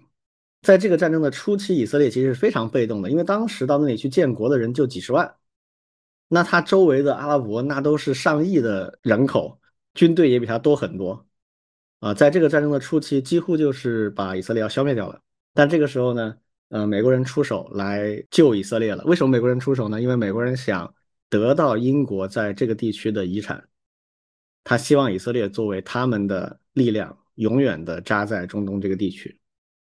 那他出手怎么救的呢？就是在联合国通过一个决议，要求双方停火四个礼拜啊，做所谓的外交斡旋。但其实呢，没有做任何斡旋，就大家各自在这个阶段去招兵买马，继续准备打仗。这个阶段，阿拉伯国家就基本上没有什么收获啊，大家都拒绝卖东西给他。但以色列得到了西方，甚至包括苏联的大量的军事援助，而且更重要的是，以色列发出了一个呼吁啊，就是啊，全世界的犹太人都赶紧来救吧，你们的祖国出问题了，要要灭了。那那个年代正好有一大批非常骁勇善战的二战的战斗英雄，那这些当时在世界各地的啊，包括欧洲的、西欧、东欧的，甚至苏联的卫国战争英雄。啊，还有美军里面的一些犹太人就纷纷的赶回以色列，啊，帮助以色列在很短的时间里面，通过啊从西方得到的军火，建立了一个相当有战斗力的军事体系。好，四个礼拜停火之后，就一波反击，不仅把失去的东西全拿回来了，而且几乎就是占领了巴勒斯坦地区的全境。那最后第一次中东战争结束了，以色列取得了完胜啊，也是他们立国之战的胜利。所以经过这个战争之后，以色列就站住了。而且呢，这个战争有一个非常大的严重的后遗症，就是因为这个仗打完了，巴斯坦地区原来说要建的那个阿拉伯的国家，它没建起来。本来是要建两个国家，各分一半土地啊，以色列多一点，不是一半，大概六四这样子。虽然当时觉得不公平，但是这个仗打完之后呢？变成了十和零的区别，就以色列的国家建起来了，虽然没有控制完全这个领土，控制了大部分，但是对方的领土根本没有建起来，那个国家没成立，这个就导致四七年的方案变成了一个本来它是对以色列有小的偏袒，结果经过阿拉伯国家说我们不承认，我们要反击，结果反击完了反而变成阿拉伯人什么都没得到，所以这次战争的影响是非常糟糕的。毕竟那个土地上住了上百万的阿拉伯的人，那它还是存在的，这个问题并没有解决。后面呢，又发生了四次中东战争，其中第二次呢跟第五次影响不算特别大。第二次主要是美苏干英国，啊，把英国赶出这个区域，是第二次中东战争。它有另外一个名字啊，叫苏伊士运河危机，啊，大家兴趣可以去查一下。但这个危机呢，它的导火索也是以色列，是埃及跟以色列之间关于运河使用上的一些矛盾。但最后的结果是，英国彻底退出了这个领域。就这个地区就没有任何英国的影响力了，那转而就变成美苏之间对抗的一个区域了。第三次中东战争呢，这个就是典型的冷战期间的美苏的代理人战争，啊，苏联支持阿拉伯国家叙利亚、埃及、约旦，美国支持以色列。那么这个事情其实主动方仍然是阿拉伯，他们想消灭以色列啊，报这个第一次战争的仇。但是以色列在美国的支持之下，它情报也好，武器还有作战的理念方面都有很大的优势。首先，他们在情报上得到了先机，啊，知道对方在调动，准备打自己了，然后他们就决定先发制人，抢先出空军啊，就把三个国家的空军基地半天之内全部干掉了，数百架飞机就全部摧毁在机场和机库里面了。取得了制空权之后，再由地面的装甲部队，其实感觉就像当初德三打欧洲的闪电战是一个感觉。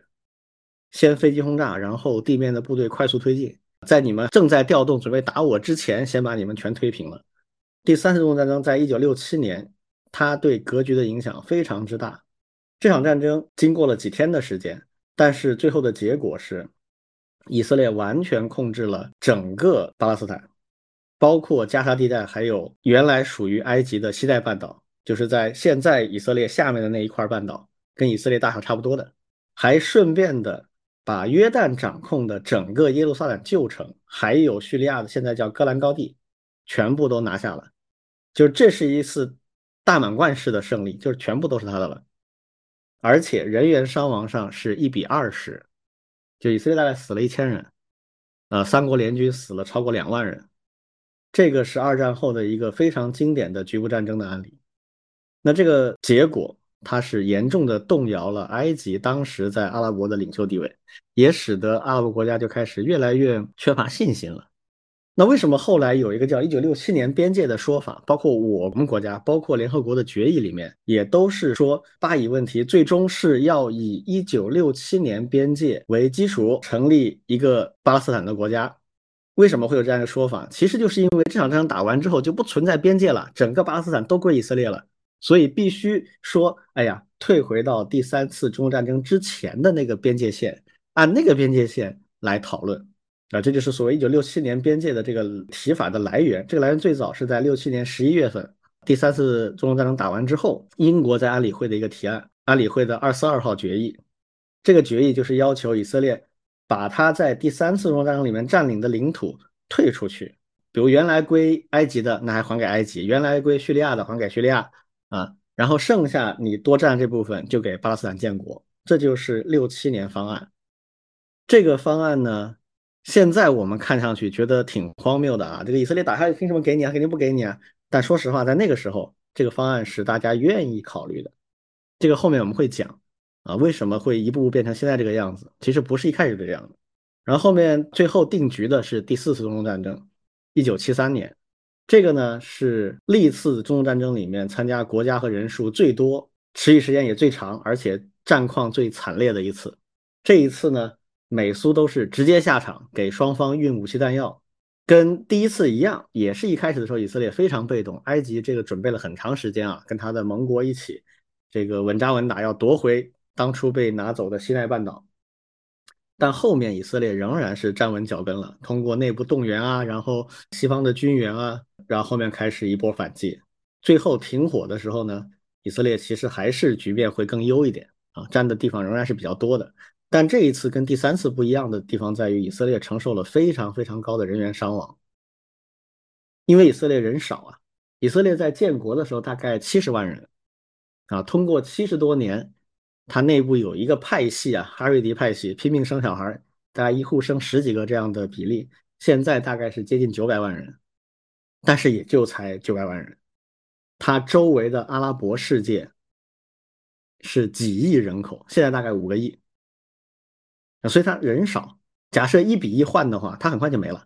都不用一比一比二，他都受不了。他必须每次战争打出一比十以上的，他才能够算是真的赢。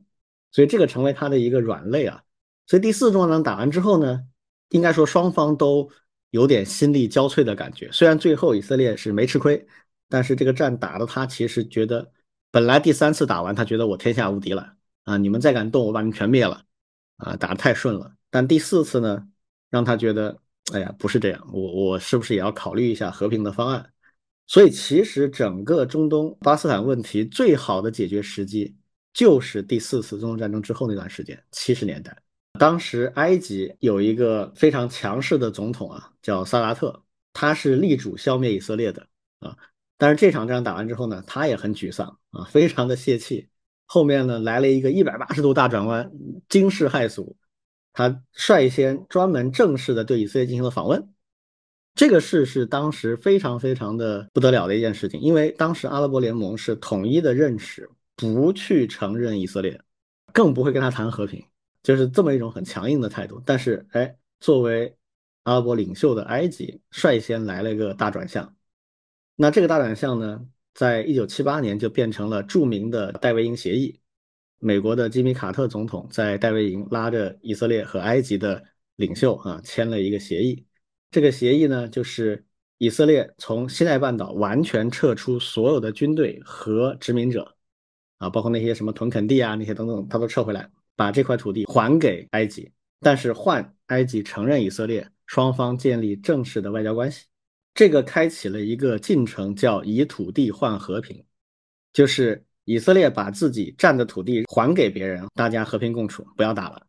所以第四次中东战争呢，打的虽然很惨烈，但最后呢是让大家冷静下来，愿意去谈一些和平的事情的。但是好景不长啊，后面由于其他的一些问题，八十年代初又爆发第五次。那这次呢相对小一点啊，以色列跟黎巴嫩之间打的。这一次呢，它的政治影响虽然没有前面几次大，但是发生了一个很标志性的事件。就是非常臭名昭著的叫贝鲁特难民营的大屠杀事件啊，发生在一九八二年。贝鲁特是黎巴嫩的一个地区，当时停火之后是中间地带，派驻了联合国的维和部队的。后来在联合国的维和部队撤出和移防的时候，发生了一个难民营的屠杀事件。这个屠杀事件包括黎巴嫩的一个反对武装和以色列军人的参加。啊，死了非常多的人，有说五百人、一千人，有说两千人的，具体数量不太清楚。但是死了非常多的难民。那这件事情呢，是以色列没有办法抹去的一个巨大的污点。那我个人认为呢，从这个世界上也体现出了以色列它这个国家和民众的心态，从这个时候就已经发生了很大变化。不是这个时候开始啊，是到这个时候已经体现出它有很大的变化。那从第五次中东战争之后到现在已经四十多年。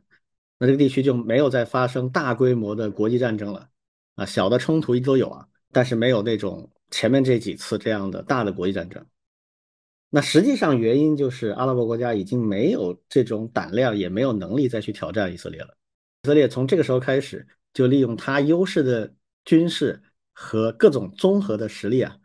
就开始做它所谓的叫领土扩张的事情。到这个时候呢，其实整个巴勒斯坦它已经占了绝大部分，只剩下两块地啊，一块是包括耶路撒冷在内的，叫做约旦河西岸，它紧靠着右边的一块呃椭圆形的鹅蛋形的一个区域；一个是紧靠着最左边海边的一块狭长的叫加哈地带。就这两块地方不是完全以色列控制，其他整个巴勒斯坦地区都是以色列控制的。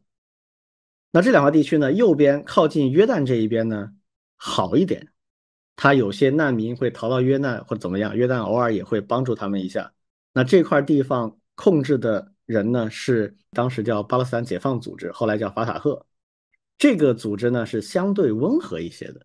就是他跟以色列之间的冲突没有那么的严重。左边加沙地带这边呢，就是一个狭长地区，这一块呢反抗会更激烈一些。那以色列接下来他怎么做呢？这两块他就分别的有不同的策略，在右边这一个鹅蛋形的这个区域，在约旦河西岸去挤压和侵占，有点像什么呢？就是你在家里面住的好好的啊，突然有有有人进来，端着枪，彪形大汉，他也不不打你，但是呢就贴着你，把你挤挤挤挤挤挤到一个角落里面，然后说，哎，好，这边这部分我要用了啊，我开始开荒种地了，或者在这里边干什么我要干的事儿了，你就只能在角落里面待着。就用这种方法，慢慢的挤占一些地方，然后去建他的屯垦地啊，或者农场啊什么之类的。所以你会看，现在约旦河西岸已经不是一个完整的鹅蛋了，是鹅蛋上面那些星星点点的小点，这些小点是巴勒斯坦人的居住区，其他都被以色列占了。所以这边就是慢慢的这种侵占式的。那加沙这边呢，里面的民风更彪悍一些啊，控制的呢是一个叫哈马斯的组织啊，这个组织就说起来很复杂，我们时间关系就不展开了。总之，它会比较激烈，会以暴易暴。以色列曾经打进加沙，完全占领加沙过，但后来呢，就被骚扰的实在受不了了，他就撤出来了。他觉得这个东西待在里面伤亡更大，那就采取另外一个办法，就是围着加沙建了一个墙，一个八到九米高的电子墙啊，它是混凝土，然后有很多很多电子眼监控的设施，把这个地方围起来了，啊，加沙人就出不来了。然后呢，控制了对加沙所有的。水电、能源、粮食的供应，而且呢，全力遏制这个地区里面自己发展的农业和工业。到什么程度呢？举个例子，就比如说有人在靠近墙大概二三十公里的地方自己种了田、一些菜，结果到快要收割的时候呢，以色列人派飞机过来撒那种除虫药什么之类的，就把你的菜全都弄死了。就干这种事情，他就是把你围起来，但是呢又不让你活得很好，就是这样一个状态。若干次的战争之后，最后成了这样一个情况。那我们来讲一讲这个背后的逻辑到底是什么？就是为什么会这样？这个当然有很多不同的解读啊，我也觉得并不是唯一的一个答案。但是我的尽量是这样去想，就是用唯物主义的史观和人民史观的角度去看，就是重要的是看你做了什么，产生了什么影响。至于你的动机，那个你爱怎么理解怎么理解不重要，对我来说不重要啊。那从这个角度呢，我认为有几个关键的点是这样的啊，第一点。就是四七年的联合国方案有很大的问题，就是你犹太人复国，在这个地方复国，你为什么不在美国、不在欧洲选这块地方呢？这块地方是殖民地，是吧？原来是殖民地，但是在战后有联合国宪章，联合国宪章里明确的讲有一个叫民族自决权，就是凡是在二战以前的殖民地，如果殖民地的人民希望独立建国的话，由这个地方的人民行使他的民族自决权，来决定他的命运，他的。组织形式，他的生存的方法。但是犹太人在这个地方建国，犹太人复国主义要在这个地方去生存。你问过当地人吗？当地人生活的犹太人只占很小的比例，三分之一都不到。那为什么犹太在这个地方可以取得更大的国家？其实这个事情的本质就是犹太复国主义者跟英美达成的一种共谋。当时英国要撤开这个地方，但是他又不想完全放弃。所以他需要这么干。美国呢，急着要接手英国的遗产，要在中东打下自己的势力。那个时候，唯一能跟英美抗衡的是苏联，但是他却毫无理想、毫无格局的走了一个跟英美一样的霸权主义道路。你要称霸，我也要称霸，然后就没有人在乎那个地方的人到底应该是怎么样。所以，四七年的方案是一切的万恶之源，就是人为制造出的这么一个人间地狱，这是绝对是人祸，它跟历史没有什么太大关系。这个是我觉得最核心的一个点。好，在这个情况下，另一方呢，就是周边的阿拉伯国家，他们比较分裂，同时也比较落后。他们面对充分武装起来的以色列犹太人，其实是没有办法保护自己的民族和国家权益的。就落后就会挨打啊！你落后吧，挨打吧。如果你真的很自强啊，你有一个很强势的领袖啊，然后你做得很好的话，那你仍然是可以去慢慢的爬起来的，就跟我们一样。就以色列在那边做的事情很多，会让我联想起当年日本去占东北的时候干的事情，几乎一模一样。但是我们慢慢爬出来了，因为我们够坚定，也够强。但阿拉伯就不行。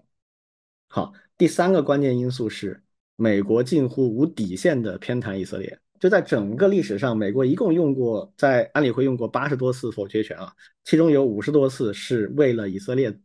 就是阻止安理会对以色列做出任何的约束。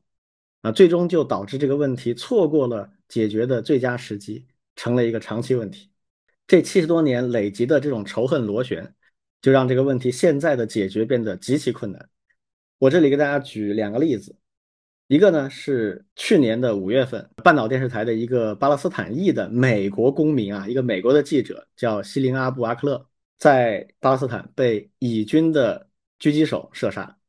这是一个例子。这是个美国公民啊。这事儿发生之后，美国内部的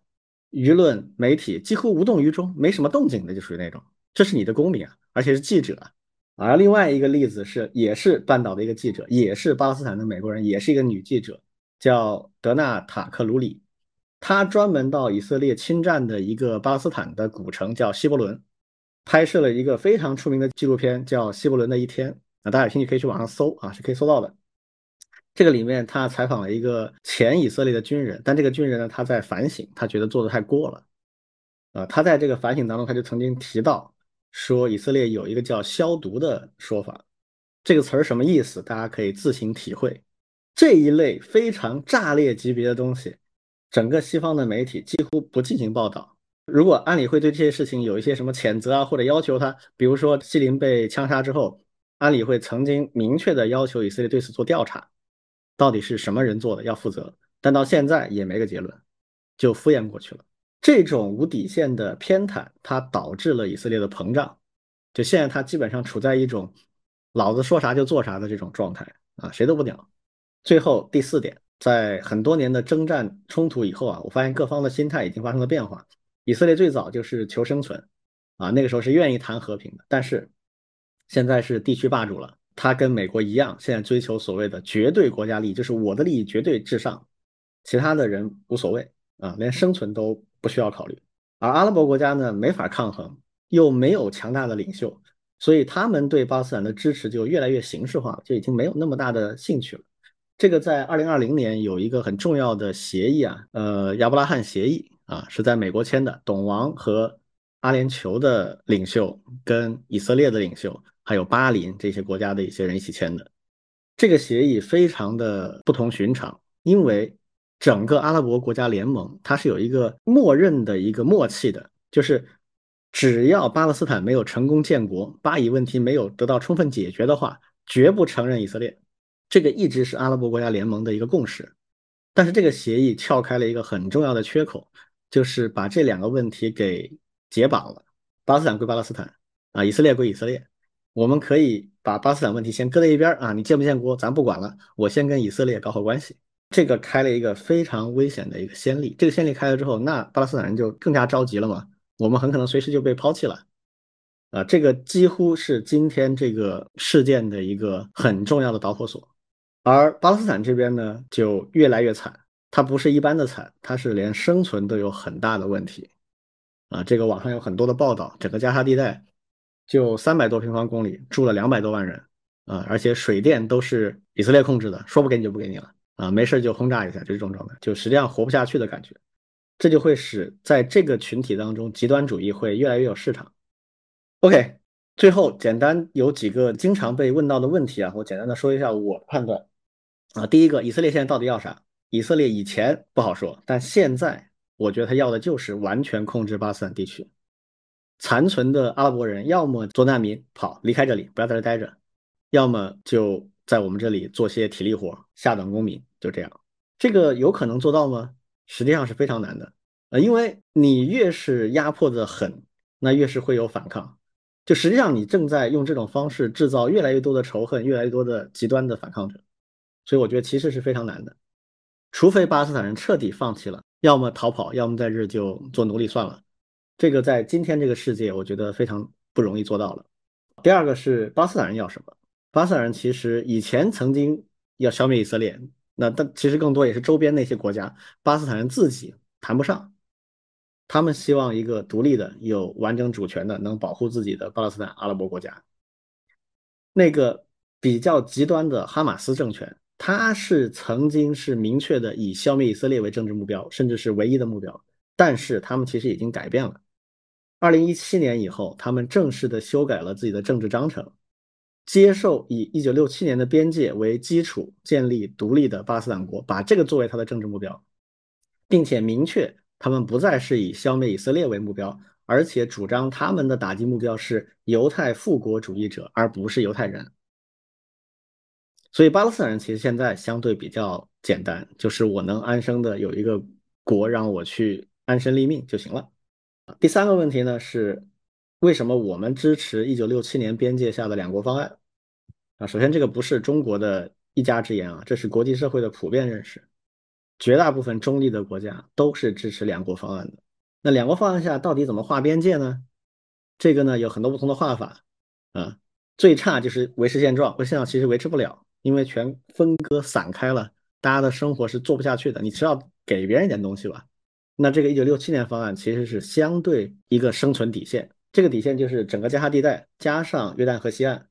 作为阿拉伯国家，这个实际上只占领土的很小一个比重了，很勉强了已经。而且耶路撒冷是东西共管啊，一边管一半这么一个做法。这个呢，实际上是现在国际上包括安理会的决议啊，包括阿拉伯各方能接受的一个最大公约数了。这个其实以前以色列也接受的，只是现在它膨胀了，它不想要了。下一个问题呢是，到底谁是正义的一方啊？呃，这个 我个人的观点是，这个问题里没有完全正义的一方，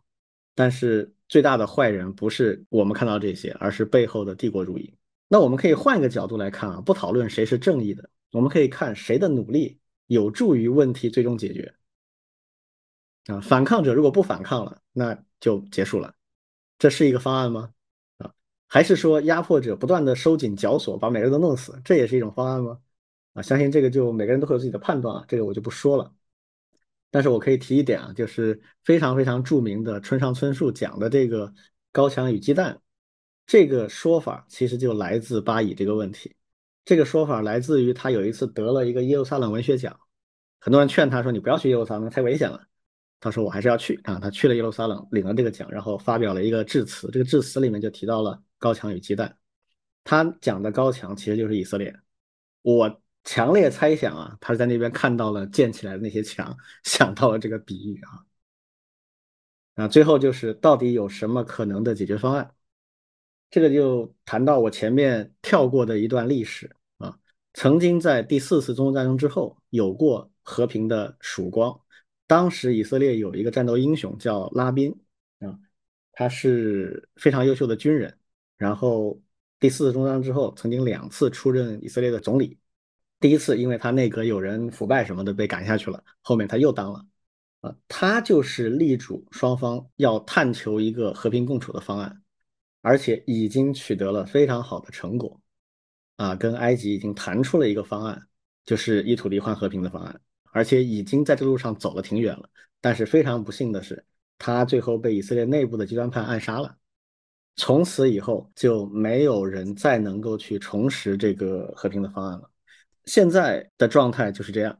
如果单靠他们内部的力量，我觉得几乎是不可能的。真的要解决，可能会有一系列的条件，比如说一个团结的、能够提供很高的发展机会的这样的一个阿拉伯国家的联盟。或者有一天，国际秩序发生一些变化啊，促使美国能够接受，那可能才会有希望啊。这个就没人知道了，我们只能去期望啊。这些就是我要跟大家分享的内容啊，讲了非常长时间啊，但是这个问题实在太复杂了，我觉得能够说成这样已经不简单了，很多东西都已经没有讲了，言简意赅，可以可以，很很多内容我已经就没办法讲了，嗯，所以就大概是这样给大家相当于一个科普啊。那很多立场和判断只能看大家自己的立场了。你们两位怎么看？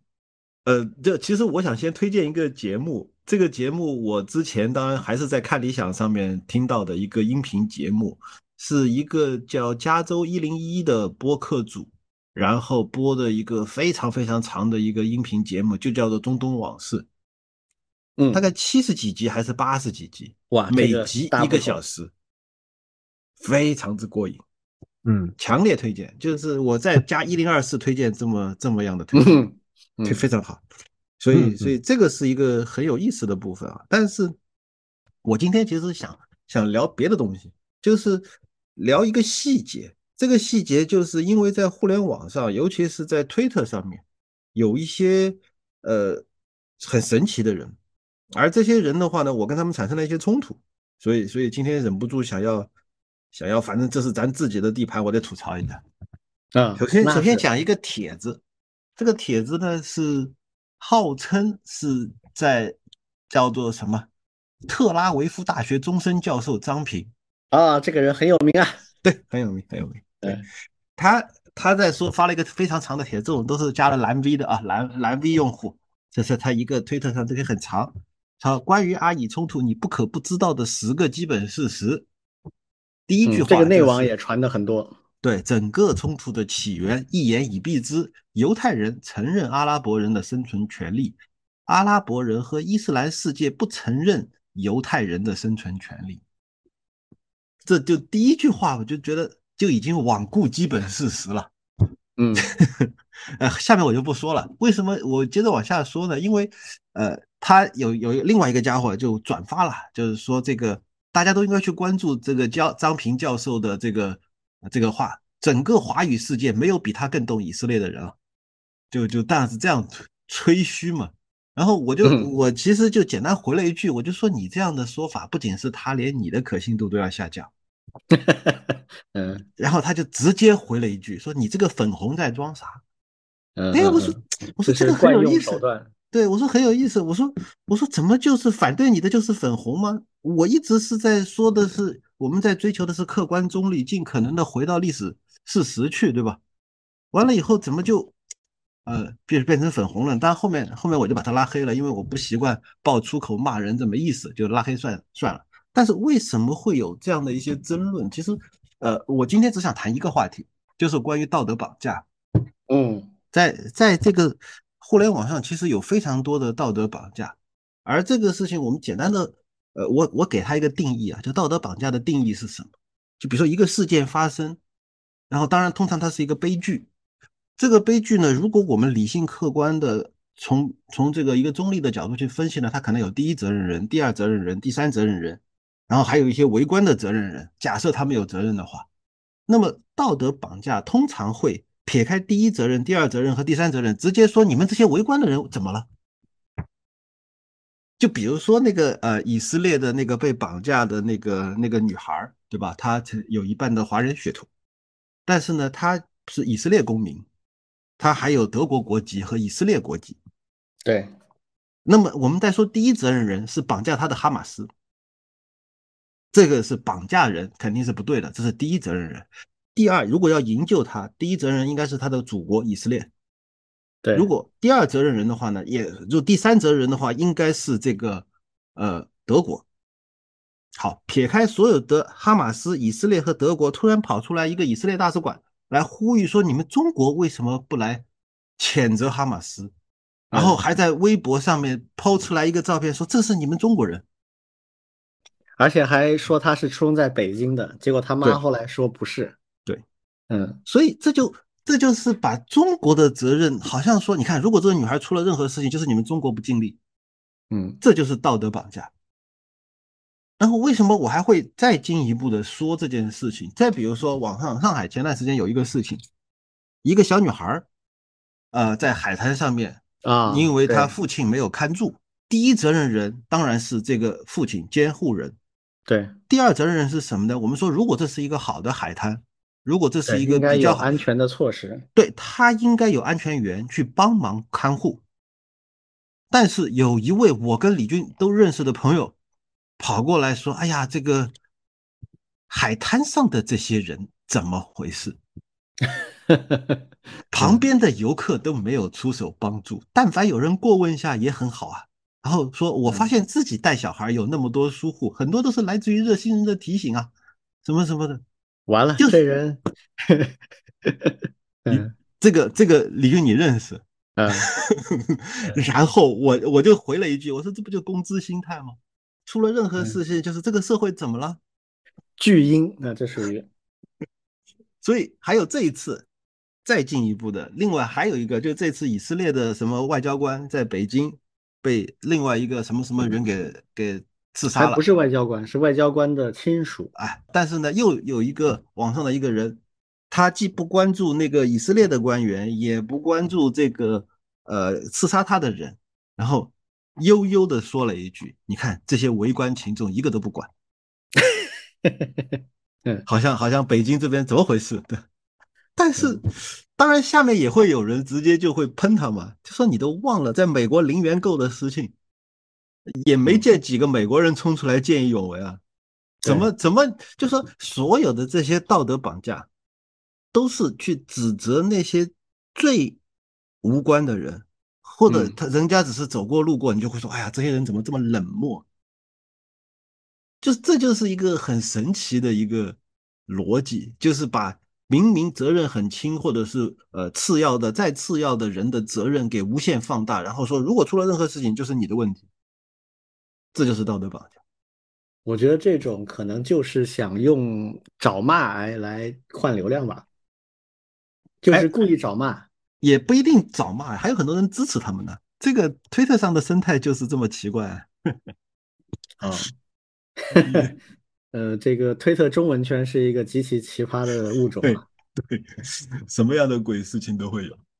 嗯嗯，这个犹太人其实对全球的媒体啊控制力是很强很强的。嗯，这个美国的传统媒体，纸媒啊、电视啊这些，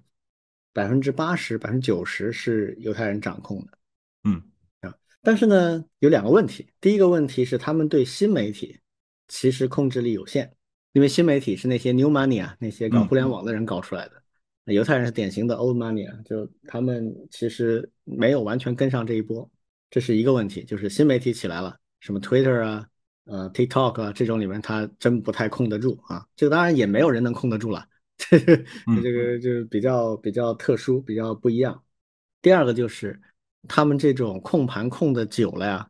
会有一种错误认知，觉得他说啥别人都得信。我只要表现一下，你就应该同情我、支持我，好像有这种很不切实际的惯性。我看到微博上有一个评论，我觉得深以为然啊。他说这就属于。做天龙人做久了，已经不懂怎么做普通人了。像这次就是很典型的，这次在中国的网络媒体上的表现，不论是以色列大使馆这个正式的官方机构啊，还有一些亲以经以的一些人群，他们的整个套路啊，说实话还不如国内那些写小作文操控媒体的那些人呢。就他们对新媒体真的不太有感觉，这一次真的。非常的掉他们的得分，很多原来中立路人派的都发现不是那么回事儿。当然也，我觉得核心也是在他们有些事情做的过了了。啊，这个刚才我们已经说了，不重复了。我觉得你们已经谈了很多了。我是最近其实也是复习了，包括李俊讲的那一段几次中东战争的一些事情。对，因为我还记得，像拉宾，其实我们那会读书的时候还是印象特别深刻的。对对，真的，那个时候，那个时候其实还不是那么关心这种国际大事。对，但是但是呢，当时他被刺杀，其实学校啊，还有周围同学啊还是讨论的挺多的。对，这个我还是挺有印象。对，那现在回过头来再去看，对，那确实更是会有这种非常遗憾的这样一个一个一个想法。对，第二个呢，其实刚才李老师提的有一个，我觉得还是挺有启发的，是啥呢？就是，就是一个视角，就是究竟这件事情接下来谁在上面努力去让大家更和平？我觉得这个是一个一个一个挺好的视角。对，不不仅仅是那种相互指责呀，对吧？包括甚至国内，其实刚刚你们你们也提了很多的一些一些新媒体上面。对，让中国去表态呀，类似这种东西。对，但是呢，是不是真的有一些实质性的去努力，让这件事情往好的方向发展？我觉得这其实是一个挺好的一个一个一个评判。肯定大家都还是从普通人来说，都还是挺希望这件事情大家尽量的能够相安无事。对，但是呢，刚才其实李老师也讲到了很多它的复杂的一些根源。目前看下来，其实。挺难的，肯定是没有特别好的一个一个做法。但是呢，谁能够继续往这方面去努力推动，这个呢，我相信大家还是能够会眼睛雪亮，能够去看。那肯定还是用时间来去来去说话吧。嗯，其实我们国家已经表态了，而且表的非常的清晰啊。嗯，最开始有一个简短的表态，然后以色列非常不满意，后面有了一个非常详细的啊，我们的外交战线的一把手出来讲的。两句话，第一个，落实两国方案是最终解决的办法，就是一定是要两个国家都能够建起来，然后各自管好和照顾好自己的民众，啊，人民是根本。这是第一句话。第二句话说，这个问题的根结是一直以来没有还巴勒斯坦人一个公道。这个话就只有中国的才讲得出来了。有些人会觉得，哎，这个公道到底是啥呀？这个字这个很模棱两可，怎么解释啊？怎么在外交里面说这种话？啊，如果有这种想法，那我觉得就是对中国文化和我们现代中国所奉行的这种道义现实主义的外交政策不够理解。我们国家的道义现实主义，这个道义和公道这两个字，听上去虚，其实是有很明确的内涵的，就是人民平等的基本权益、生存和发展。说白了。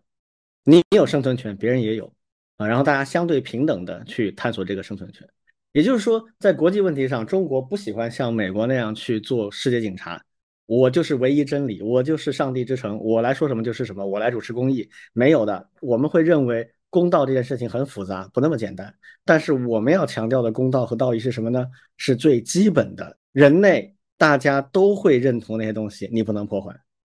比如说，你两个国家有矛盾，你们打架，你们吵架，OK 的。但是你成批的屠杀平民，这就是不能接受的。然后你把一国家弄得灭掉了，本来它是一个国，现在没有了，这个也是不能接受的。还有这个国内老百姓支持的政府正常存续，你突然用其他的违法手段去推翻它，这个也是不能接受的。这就是我们讲的公道。所以最后我觉得解决只能往这路上走，但现在双方都不接受，那怎么办呢？那只能等他们接受的时候再说了。OK，这个时间已经太长了，我们现在赶紧要进入我们今天的荐书环节了哈。嗯，巴以这个事情没那么快的，呃，以后如果有进展，我们可以继续再聊。好，那我们准备开始荐书啊。这个首先老庄来吧。嗯，其实关于今天要荐这本书，我犹豫了很久。就我因为之前正好看完了一本书，然后本来想推荐那本的，想想来想去呢，觉得推荐那本显得我品味不行。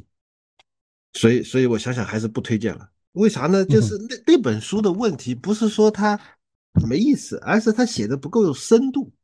简单说一下，那本书名字叫《幕后之人》，是专门讲这个呃互联网平台上面的那种幕后的内容审查者的。当然，它主要是以这个 Facebook 呀、Twitter 呀、YouTube 呀这样的一个平台来举例来说明的。但但但里面提提到一个现象，就是。当然，那个时候也会有中东的冲突。然后就是说，哎，在世界其他地方发生的冲突，通常产生的那种这叫什么极端的画面啊，这种暴力啊，这种虐待啊，这种视频，通常会很迅速的在平台上消失。但是，一旦是中东地区的，尤其是巴勒斯坦啊，这种阿拉伯人啊制造的这种，哎，就会被保留下来。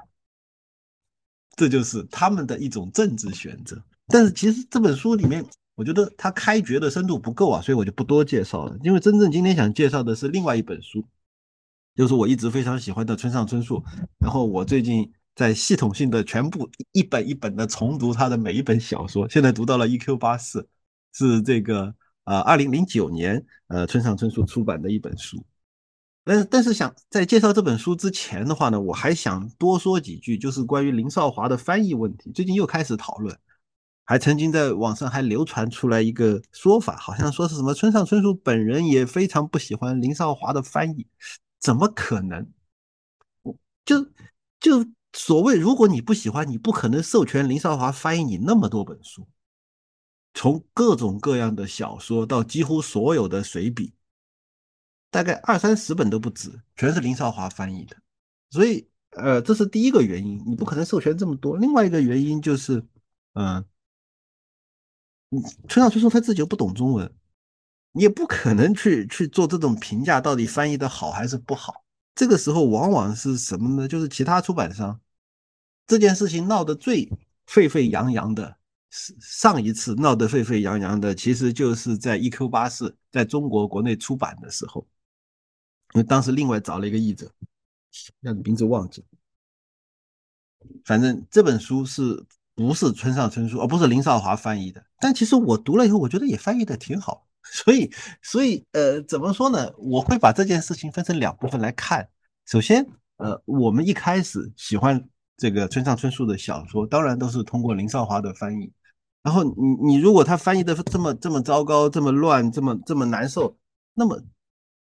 这些成千上万的村上春树的书迷都不会进入这个领域，也不会开始读他的书。所以这个你你说你切割开来说啊，我喜欢村上春树，但是我不喜欢林少华的书，这个除非你从来就没有读过林少华的翻译，然后一开始读的，比如说就赖明珠的一本或者是怎么样，这还有可能。否则的话，这种这种所谓的不喜欢，很多时候就是所谓的豆瓣式的矫情，或者说是豆瓣的那种常见的呃字。自我抬高身价的一种常见套路，反正你总要鄙视点什么，然后才能够站在鄙视链的顶端。呃，这是第一段啊，讲林少华翻译的问题。第二段其实是在讲这个这本书《一 Q 八四》这本书的来历。其实，其实我也是因为这一次重读整个呃村上春树的一本本的小说，其中就读到了这个林少华林少华写的一本，就是一一篇很长篇的书评。大概的意思就是叫从地下这本书到 E.Q. 八四，讲的就是一个很重要的一个背景，在呃一九九五年三月二十号，日本呢发生了一次这个东京地铁的这个沙林毒气事件，就是由这个奥姆真理教的一帮这种极端分子冲到地铁里面去，然后呃释放了沙林毒气，导致了十三人死亡，六千三百多人受伤，而且还。将近有一千多人的呃暂时性的视力出现问题，这是一个非常重大的事件。然后接下来从呃一九九五年到一九九七年，那时候呃这个村上春树就在东京尽可能的去寻找所有的沙林毒气受害者，然后一个一个的去采访。然后他写的一本，这个是一本纯纪实性的呃文学，就完全没有经过。他的小说创作、文学加工没有，他只是尽可能的调整、调整一点点的文字，让他能够保持一个阅读的顺序。就比如说啊，那个讲述者啊比较缠绕、比较拉拉杂杂的东东拉西扯的，他稍微调整调整文字，但尽可能的是照原样。然后是这样的一本书。到了九八年呢，又出了一本《约定的场所》，是采访的是这些奥姆真理教的人，就写了这两本书。然后其实是呃，在此因为受了这样的影响，他会意识到呃邪教是一个非常重大的问题，或者说由于邪教导致的这种思想的封闭性是一种非常严重的问题。呃，然后经过又经过了将近十年的思考，到了二零零九年，呃，村上春树终于又写了一本小说叫《E.Q. 八四》，那么。怎么理解这个所谓的封闭性的问题？其实我先不说这个村上春树本人的小说啊，其实可以再另外介绍一个呃视频，就是柴静，他现在其实生活在西班牙，这段时间的话呢，他出了一套纪录片，就他自己以个人的能力去做的一个呃纪录片，名字就叫《陌生人柴静对话圣战分子》。那么这样的一个纪录片是一个什么样的逻辑呢？就是因为她当年在西班牙的时候也遇到了，就就在她身边，甚至她她的丈夫也是西班牙人，就是就从那个呃叫做什么自杀性攻击的那个现场，就是大概前后脚走过，差一点点就要出事的那种，所以她也非常的被这件事情所触动，然后她就想办法去找到那些圣战分子，包括那些。呃，招募圣战分子的所谓那种导师，去跟他们去对话，在这种对话当中，其实他梳理出来的就是一种一种逻辑，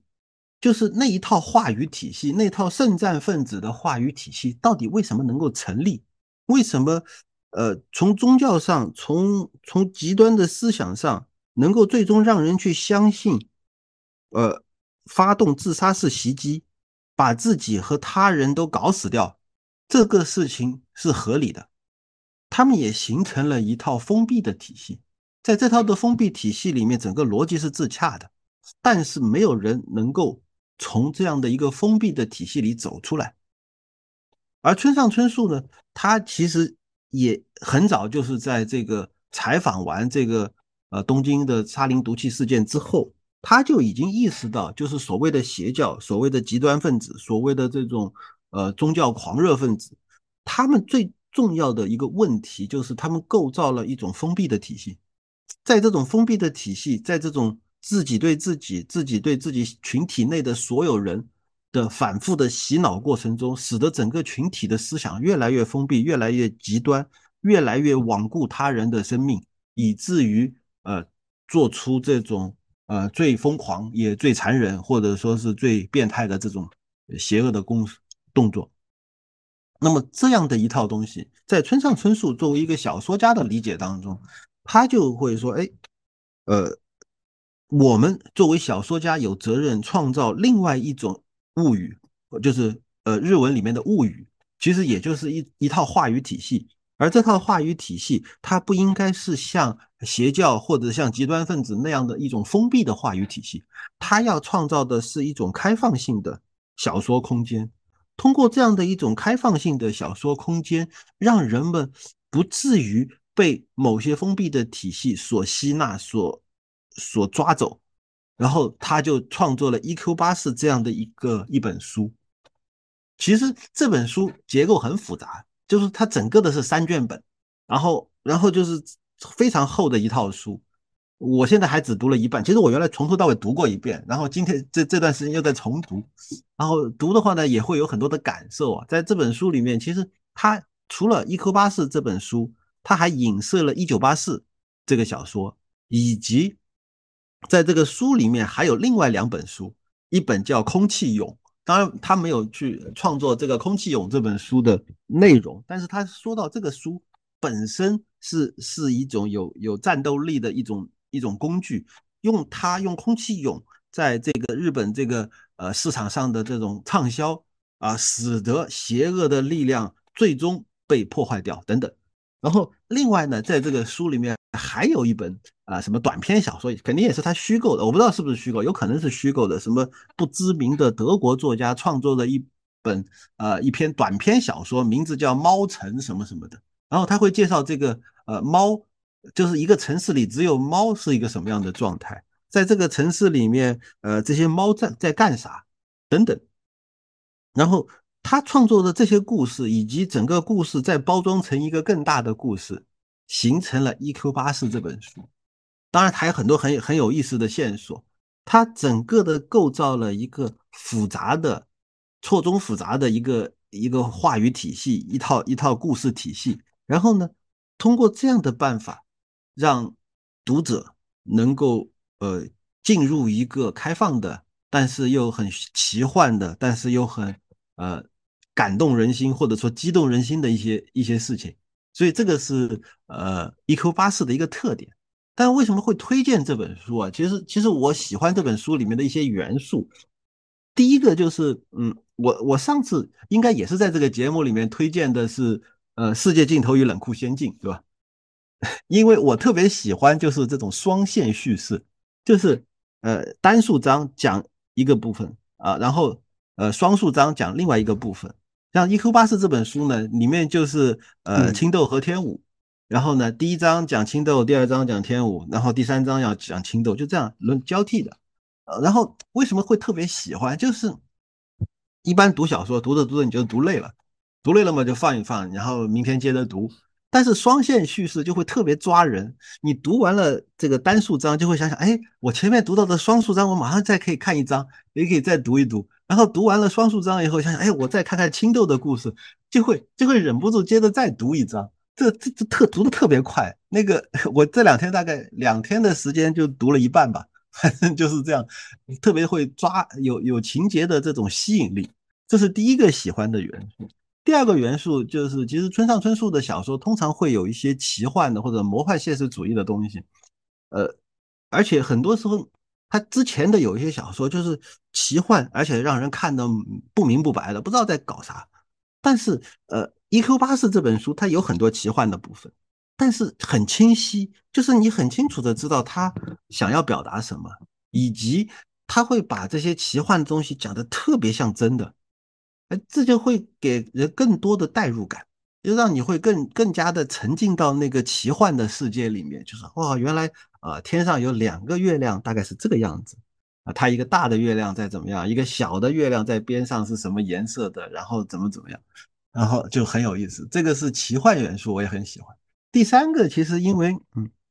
这个小说的女主角叫青豆嘛，这个我很喜欢这个女主角的性格。包括她的做事的风格，包括他待人接物处事的一些方法，以及她对事情的一些根本性的判断，呃，我觉得非常的对我的胃口，所以呃很喜欢。当然具体的就不展开了，这我现在还没读完，就就第二遍读没读完，但第一遍我很喜欢，这一遍读了以后觉得，哎，真的还是很喜欢，所以很推荐给大家。OK，嗯。我记得 E.Q. 八四是当年我们创新院的丁宇特别特别喜欢的一本书。对，嗯，当时出版的时候欢天喜地买了好多套，送了我们几乎人手一套啊。对，嗯，呃，特别喜欢这个。嗯，他也是村上的铁粉啊。好，下面我来啊。这个我今天介绍的是一本人物传记啊，一本自传，是曹德旺的自传，叫《心若菩提》。啊，这个名字属于那种很容易就会被我错过的书的名字，因为看上去这个名字就觉得，哎呀，不是我喜欢的那种。呃，但其实跟书没任何关系，主要曹德旺可能信佛啊，他用了这么一个题目，但他的整个书的内容，包括他的文风，都跟这个题目完全不搭，没任何关系。嗯，挺有意思的。我我一般不是特别喜欢传记类的东西，但这一本挺有趣的。那曹德旺大家应该都知道啊，福耀玻璃的创始人也是非常独特的一个企业家。曹德旺他是四零年代出生的，所以他创业的时候其实他年纪已经挺大了。他早年的时候呢，他老爸是在上海做百货生意的，啊，已经挺有钱了。但是呢，据说就是解放后啊，他们觉得上海待不下去了，因为那个时候在上海真的觉得，哎呀，这个。新中国不确定他会怎么做啊，就这个有很多的担心，那不如就干脆带着已经赚到的钱回老家去吧。他们老家是福建福清的，结果说这个回乡路上，他们坐了一条船，把所有的行李啊、资产啊放在另外一条船上，结果那条船就没回去啊，他们所有东西就丢了。呃，这个回到家一贫如洗，啥都没有了。嗯，他很晚才上学，九岁才上学，但是呢，十四岁就辍学了，所以等于没受过什么教育。他所有的知识啊、人生观啊，应该都是来自于他父亲。那么在那个特殊年代呢，他自己人非常的机灵，而且能吃苦，啥都做啊，小生意啊，什么乱七八糟的各种小生意都试过。所以到一九七五年的时候呢，他大概将近三十岁啊，就已经成了一个人情世故非常精通的一个生意经了。而且最离谱的是，他在一九七五年，据说已经攒了五万块钱。就现在的年轻人可能很难理解那个时候五万块钱是什么概念啊？我个人觉得得相当于现在五千万，啊，就这么一个水平。所以真的非常牛逼啊！就是那个时候也不容易做生意的，但是可能福建还好一点啊，就是民风就是这样，大家喜欢做生意。然后呢，他七六年之后，哎，进了一家国营的玻璃厂，然后就在这个玻璃厂里面。干活干了几年，这玻璃厂不太行，发展的不好，一直亏损。然后到八三年，我们正式的改革开放开始了，很多工厂转制啊，有正规的渠道能做了。哎，他就把这家国企亏损的国企包下来了。这个时候他已经是快四十岁了。研究了一番之后啊，他发现了一个目标，就是汽车玻璃。大家知道，汽车玻璃是一个比较特殊的一个玻璃的这个。领域，他对这个玻璃要求很高，啊，成本也很高，研发也不容易。当时八十年代，中国国内没有任何一家公司能够生产汽车玻璃，所有汽车玻璃都是进口的，进口的非常贵。所以那个时候车贵是有道理的，他每一个组件都贵。哎，他觉得这事儿好像应该没那么难。他在玻璃厂干了这么些年，他觉得技术上是可以突破的，就瞄准这个领域开始干，很有眼光啊。我看他的自传，我感觉他。其实跟华为的任正非挺像的，就是很懂技术，而且他对技术的发展的趋势和他可以做什么、不能做什么判断通常都很准，而且在引进国外的先进的人才、设备、技术的时候非常果决。他在八零年代就花了当时几乎他主要的能动用的钱去国外引进了一些技术和人才，还有设备。那很快他就突破了这个汽车玻璃的问题，他就成为国内第一家能够自主制造汽车玻璃的一个公司，那就开始狂飙啊！他一开始出来成本就比国外进口的低很多，价格足够他有极高的利润，但还比进口的便宜，所以他很快就起来了。那到今天呢，福耀玻璃已经是国内的汽车玻璃大概百分之六七十，三分之二的份额，全球呢超过三分之一的市场份额。啊，当然现在也做别的这种高品质的工业玻璃啊。那关于曹德旺，其实还有另外一个东西，我也想顺便推荐一下，就是 Netflix 投资这个奥巴马夫妇参与制片的一个纪录片，叫《美国工厂》啊，这个名气也很大。如果还没有看过的，我是强烈推荐大家去看一下。这个片子是得了二零一九年的奥斯卡最佳纪录长片的奖。这个片子非常的有意思的点就是你能看出，因为它是美国人拍的。它完全是一个西方视角，在他这个西方视角里面，曹德旺是一个西方的传统意义上非常不习惯的一种企业家，感觉很草根，有的时候脾气很大，但是能把事做成。所以在这个纪录片里面，你可以看到，在西方视角里面看中国的企业家，有一种极度纠结的感觉，就是他们那些比较有远见、有理解力的。人已经意识到这是一种新的东西，美国人不太能理解的东西，但是呢，他很厉害，但是他们又不愿意接受，所以有一些很纠结的东西啊。这个纪录片有兴趣大家可以看一下，非常有趣。好，那回到这本自传啊，这本自传呢不算很长，但是也不短啊，我大概看了一两个星期啊，断断续续的看完了。我觉得它可以当做几种不同的。内容来看，它是一本语言非常平实的创业者故事集。它整本书都是他站在一个创业者的角度，经历过这些事情，各种各样的事情，内部员工的纠纷，跟政府官员的各种这种好的不好的接触啊。然后我们国家的企业第一次卖出去的时候，这个跟国外企业的各种冲击啊，各种交学费啊，各种各样的故事。他怎么去解决这故事？他怎么看这些事情？就是这么很平实的一个故事集，所以可以很轻松的去看。同时呢，它也是一个就是站在很独特视角的一本新中国的改革开放史，因为它是完整的经历这个阶段，从七零年代进这个国企工厂，到八零年代把它盘下来、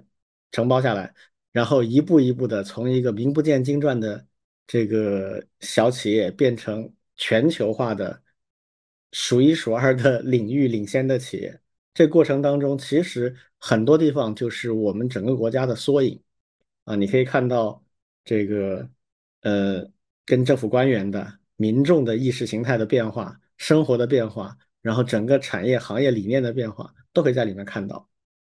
同时呢，他也是一个奇人，就他这个人没有受过什么很多的正规的教育，但他其实对中国的传统文化非常的了解。而且对人情世故，那绝对是人精级别的。所以这本书同时也是他这么一个人精的一个处世经验谈。他告诉你很多很朴实的经验和道理，这些道理是不是一定对，见仁见智。但是在他这里确实帮助他取得了成功。里面我个人认为有很多是大道，就是正道啊。也许他不一定能帮助你取得商业成功，但他会让你活得很安心、很舒服。啊，所以这些也是值得去看的。我比较感兴趣的其中的一个部分呢，就是现在很多年轻人已经不太熟悉的一些历史，比如改革开放初期那个时候，政府官员啊，还有国内的企业家呀，还有那个时候有一个词儿叫外宾啊，现在我们已经很少这么说了。但那个时候，不管什么场合，有个外国人出现，那就是外宾，不管他什么人，就很尊重，很很微妙的一种感觉。还有就是，比如说。国内的企业刚刚崛起、走出国门的时候，这个在呃珠三角、福建这些地方，还有浙江的一些地方特别的明显，因为他们最早开始走出去的。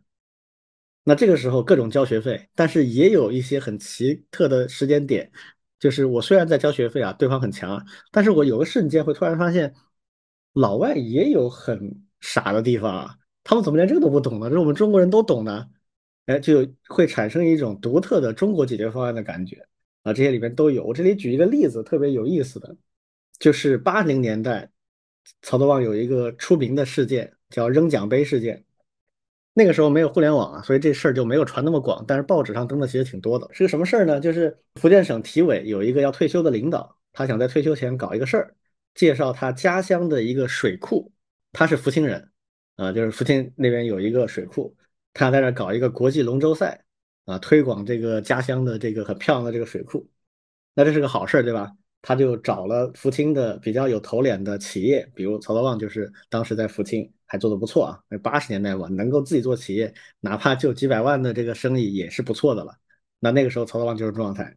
就找他说：“哎呀，你来做一个这个冠名吧，这个冠军奖杯就用你们的这个比赛，还有冠军奖杯就用你们的这个企业的名字，你捐点钱。那多少钱呢？五万块钱就可以了。”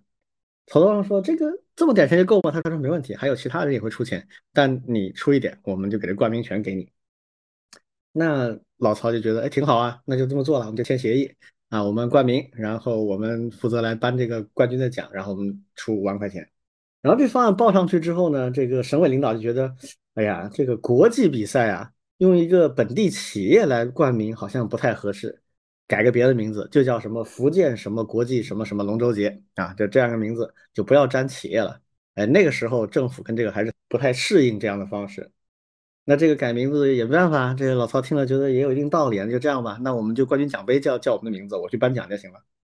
好，后面又发生另外的事情，就是有另外一个华侨，啊，一下子赞助了几十万，然后这个省体委的领导呢，就把这个冠军奖杯的这个颁奖的权利呢，就给那个华侨了。那这个是老曹就不答应了，我们签了协议了，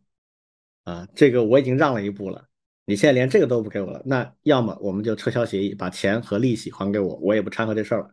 要么你觉得我不同意调整，这冠军奖杯必须是我的，这就是他的原则。好，那这事就闹僵了，就大家就谈不下来啊。那老曹也觉得，那我有自己事情忙，你你你不答应，我也不管你，反正到时候我我不去了。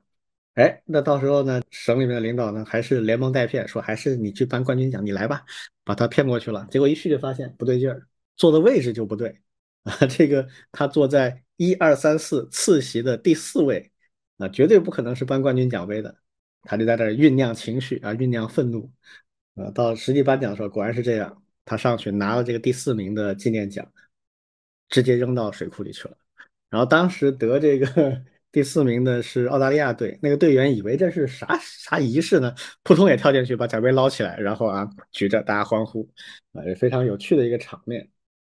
那这个事儿影响就很大了，在当时是一个大事儿啊，啊，在外宾面前做了这么出格的事情，呃，那省委领导都惊动了，啊，省委的一二把手就讨论这事儿，说这这怎么回事啊？这个，这这这不能乱来啊，要不登报批评一下啊？这个时候呢，就是福州市福清市福州下面的一个县嘛，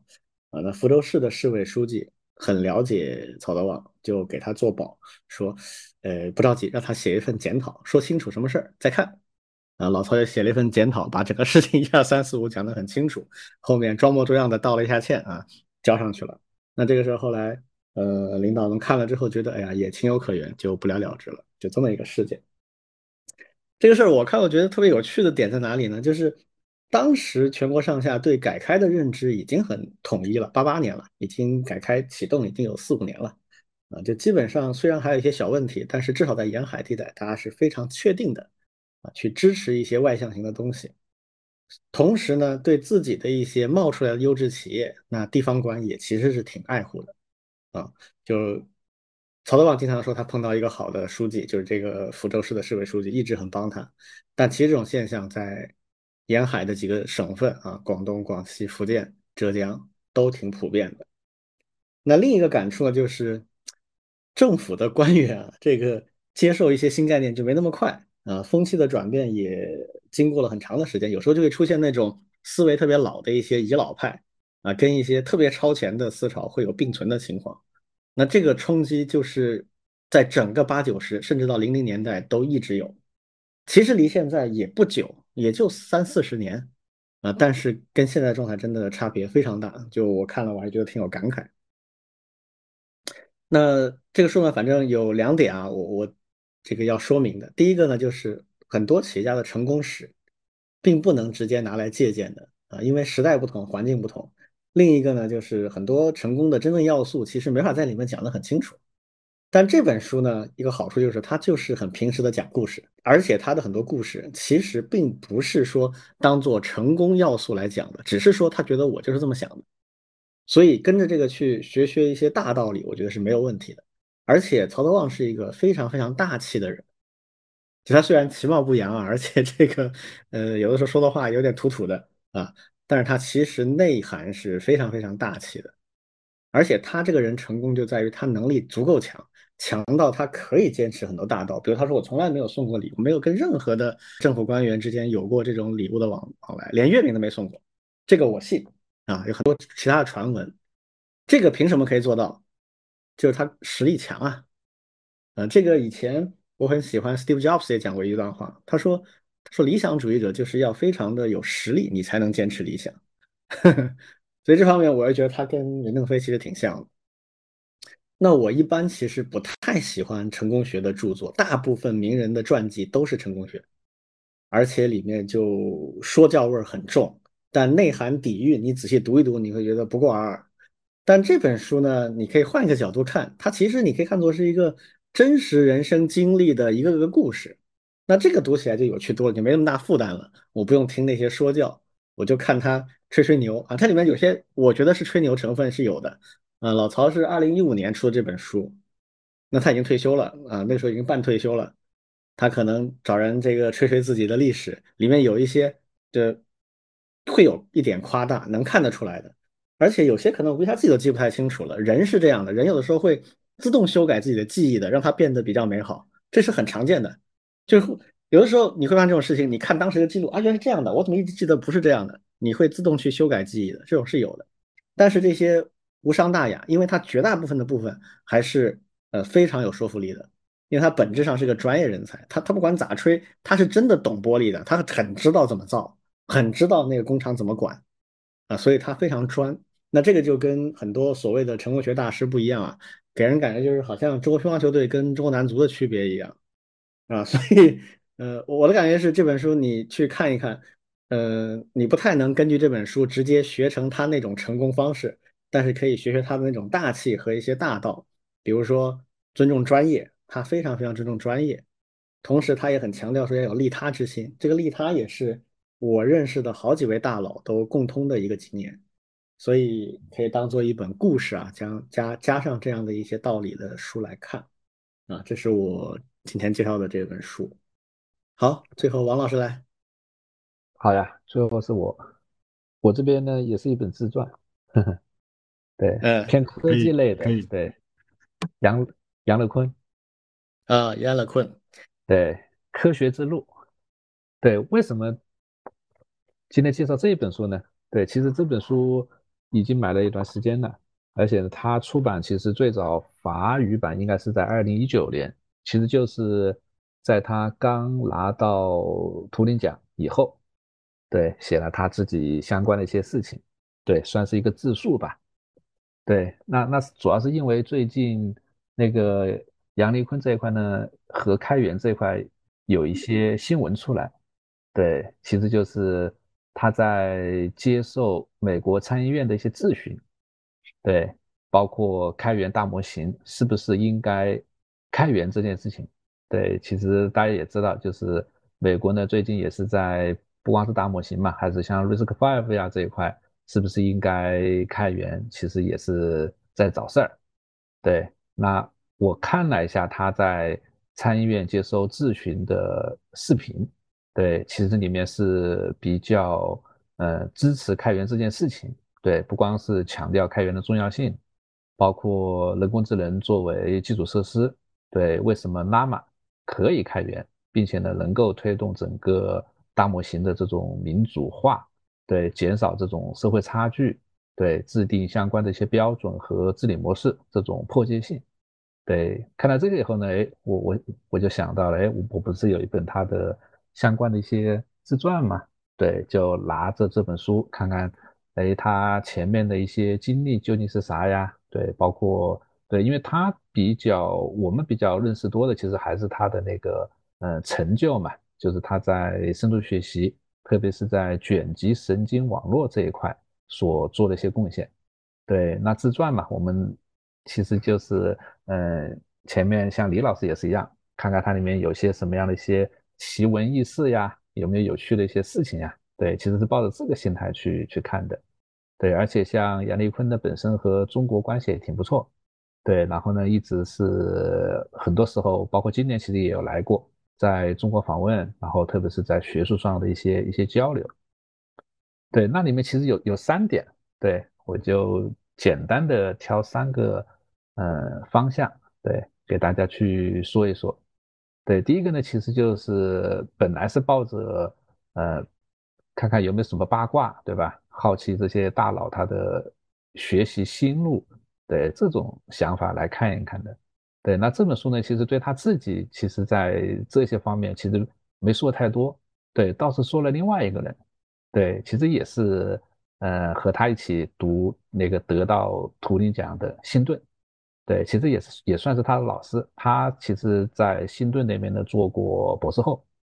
对，他讲了一件事情挺有意思，其实就是，呃，当时在辛顿四十岁生日的时候。对，因为辛顿呢，他是一个挺幽默的一个人，但是但是呢，他当时四十岁的时候，辛顿，呃，当时愁眉苦脸，对，他就说我的职业生涯到头了，哎，什么什么事情都做不了了，对，因为那个时候呢，正好是人人工智能的一个一个低谷，对，那个时候实际上是是一九八七年，对，一九八七年辛顿四十岁，对，而且呢，如果我们从今天这个视角回过头来看，你会发现。辛顿四十岁的时候，对，离那个 AlphaGo 的成功还有三十年，对，离他得那个图灵奖也还有三十二年，对，非常长，对，所以说呢，像这些成功人士啊，其实在他们四十岁的时候，其实也有一些这样的一些一些苦恼，对，但是呢，他们其实就是非常的坚持。对，在一个非常当时其实非常冷门的，甚至被别人基本上都不太看好的这样一个领域里面，对，一直往下去做。对，而且呢，他当时他们做的这些工作啊，其实一个非常大的问题是呢，是业界不太认可。对，基本上是没有太多的能够实际落地。对，那从今天的角度我们也清楚，对吧？因为那个时候既没有大数据，也没有算力。对吧？那基本上是企业，因为它毕竟是要逐利的嘛，对它肯定是如果没有能够为他们创造利润，对它肯定是挺难去用这些技术去做一些实验的，对。但是呢，像杨立坤还有新顿，对，一直坚持这个方向，对。那今天我们看到，那之所以现在的这些人工智能深度学习的技术，对，基本上都是他们的这些基础技术能够奠定出来的。对，然后呢，其实里面也提了一些问题，对，就是很多时候呢，就是有价值的一些科学研究，很多时候也是一些反直觉的，对，被别人不看好，对，但是呢，到了某一个时间点，对，又能够发挥巨大的这样一个一个作用，对，啊，那其实就是满足一些好奇心呀，这种求知欲啊，对，这个呢，其实也是一个一个特别重要的一些点，对，这些例子呢，其实还还是有不少的。对，然后呢，像杨立坤呢，也在书里面提了很多他自己的一些见解，对，包括像今天的 AI，对他其实是并没有一些意识，对，甚至还不如一只野猫，对吧？或者是他也提到 AI 有一天有可能也会产生这种情感，对，当然是打引号的情感，是通过这种学习，对吧？特别是这种强化学习的方式，有这种目标，也能够产生类似的这样一些效果。对，还提到了像人工智能对和工业革命去做比较，对，会像工业革命一样，对，是会产生非常长久的这样一种影响，对，大家都必须去面对，并且必须去适应，对，等等等等，对，类似这样的一个事情，对，这是第一点，对，第二点呢，其实就是人工智能的道路之争嘛，对，这个也是在那个杨立坤在书里面其实花了很大篇幅去说的。对，其实也是说，当时八十年代，对，李坤呢在做博士论文的时候，其实就意识到，一个是逻辑派，对吧？逻辑派挺难走下去了，符号机器学习那套，对，必须要依靠经验，让机器通过学习的方式，这也是为什么他们去做神经网络，对，包括以后的这种呃 CNN 的一个非常重要的原因。对，而且呢，当时他完成他的博士论文的时候，他的结尾还写了一句话，叫做神经网络这种技术，在现在这个时候，现在这个时代，可能看不出一些端倪，或者是实际落地的一些场景，但是呢，他坚信下一代会喜欢他所带来的一切。对，其实应该也是一个神经网络的一个非常狂热的一个研究分子。对，而且呢，他还创建了自己的一些像。NetLet 呀，这样的一些一些大的模型，但是呢，并不太能够在当时能够实际落地，对，而且呢，基本上也是被工业界呃抛弃的一个非常重要的一些方法，对，因为我还记得当时的那种主流，其实更多的是像统计机器学习啊，像什么 SVM 呀这些东西，其实才是一个一个更加有效能够落地的一些方法，对，那今天回过头来，对，其实是可以看到一些。比较有趣的一些一些点能够在里面，对，这是第二个。对，第三个呢，其实就是感觉就是杨丽坤呢，还是一个特别嗯忧国忧民的这样一个一个人。对，他在书的最后一部分呢，其实提到了很多的一些一些一些一些一些问题，就是他觉得人工智能的一些问题。对，那后面他用十个问题，十个比较大的问题去进行总结和探讨。对，可能更多的都还是从社会层面、法律层面，还有安全层面、社会发展层面去做。对，包括像人工智能是不是可以理解呀？特别他当然他指的这个就是深度学习嘛。还有的话就是大脑是不是一部可以模拟的机器？对，包括人工智能是不是会产生意识，对吧？虽然前面他也提了一些，对，但是今天对，特别是从一九年那个角度来看。对，人工智能是不是比人类更聪明？对，包括它的能耗实际上是人脑现在的这种百万倍这种级别。对，而且呢，包括深度学习的它的能力究竟是多少？对，这种比较开放式的问题，对它在背后的这十大问题里面，其实都是总结了挺多。对，包括像人工智能是不是会产生感情呀？是不是能够预测未来呀？对，这个也是它。他会讨论的，对，那还有的话就是我们其实在节目里面也会呃讨论很多的，对，是不是被滥用啊？是不是会统治世界啊？对，其实也是一个非常呃关心对这种人工智能和社会影响它结合的一些一些点，对，那最后一个呢，其实也是他非常关心的，就是人和人工智能的关系，包括人被人工智能所取代，不仅仅是可能性嘛。包括，当然，它里面其实是提了很多，肯定会取代很多的一些工作，但是呢，有一点就是人工智能无法参与像这种，呃，人类竞争的，其实就是呃，无法参与人类的一些，包括艺术呀、教育啊，可能是人接下来更应该去发展的一些方面，对，等等，对，因为这本书呢，就是我我，因为它是本自传嘛，对，最开始呢还是抱着这种。轻松的心态去看，但是呢，你会发现他的这个字数呢，其实还是比较硬核的。对，硬核在哪里呢？他这个书里面其实有非常多的一些专业的图表，还有图片，还有公式，还有甚至还有伪代码。对，所以说呢，我觉得他其实，嗯，甚至很多内容啊，特别是在阐述深度学习、机器学习的那些内容啊，甚至可以作为半专业的教科书。对，这是它的一个比较大的一个一个特点啊。对，所以说呢，就是咱们的听众，对，如果呃没有比较强的这种呃数学背景的话，对，对于一些内容其实可以直接跳过。对，就像我一样的，哎，我们先看它里面的一些故事，对，看看它的一些一些，包括他周围的一些人，对，那但是呢，如果你是科班出身的，对我想他里面在讲整个。呃，特别是他自己的那个卷积神经网络，对，应该还是非常精彩的，对，能够让你读到这种这些发明者的这种原汁原味，他的背后的一些想法和他当时提出这些技术的一些原因，对，包括他对他的评价和以后的未来的一些发展的一些趋势，对我觉得这个也是一个挺有价值的一个一个点呢。对，这个书其实还是。讲的内容还是挺多的，对，涉及到的面也也挺宽，对，那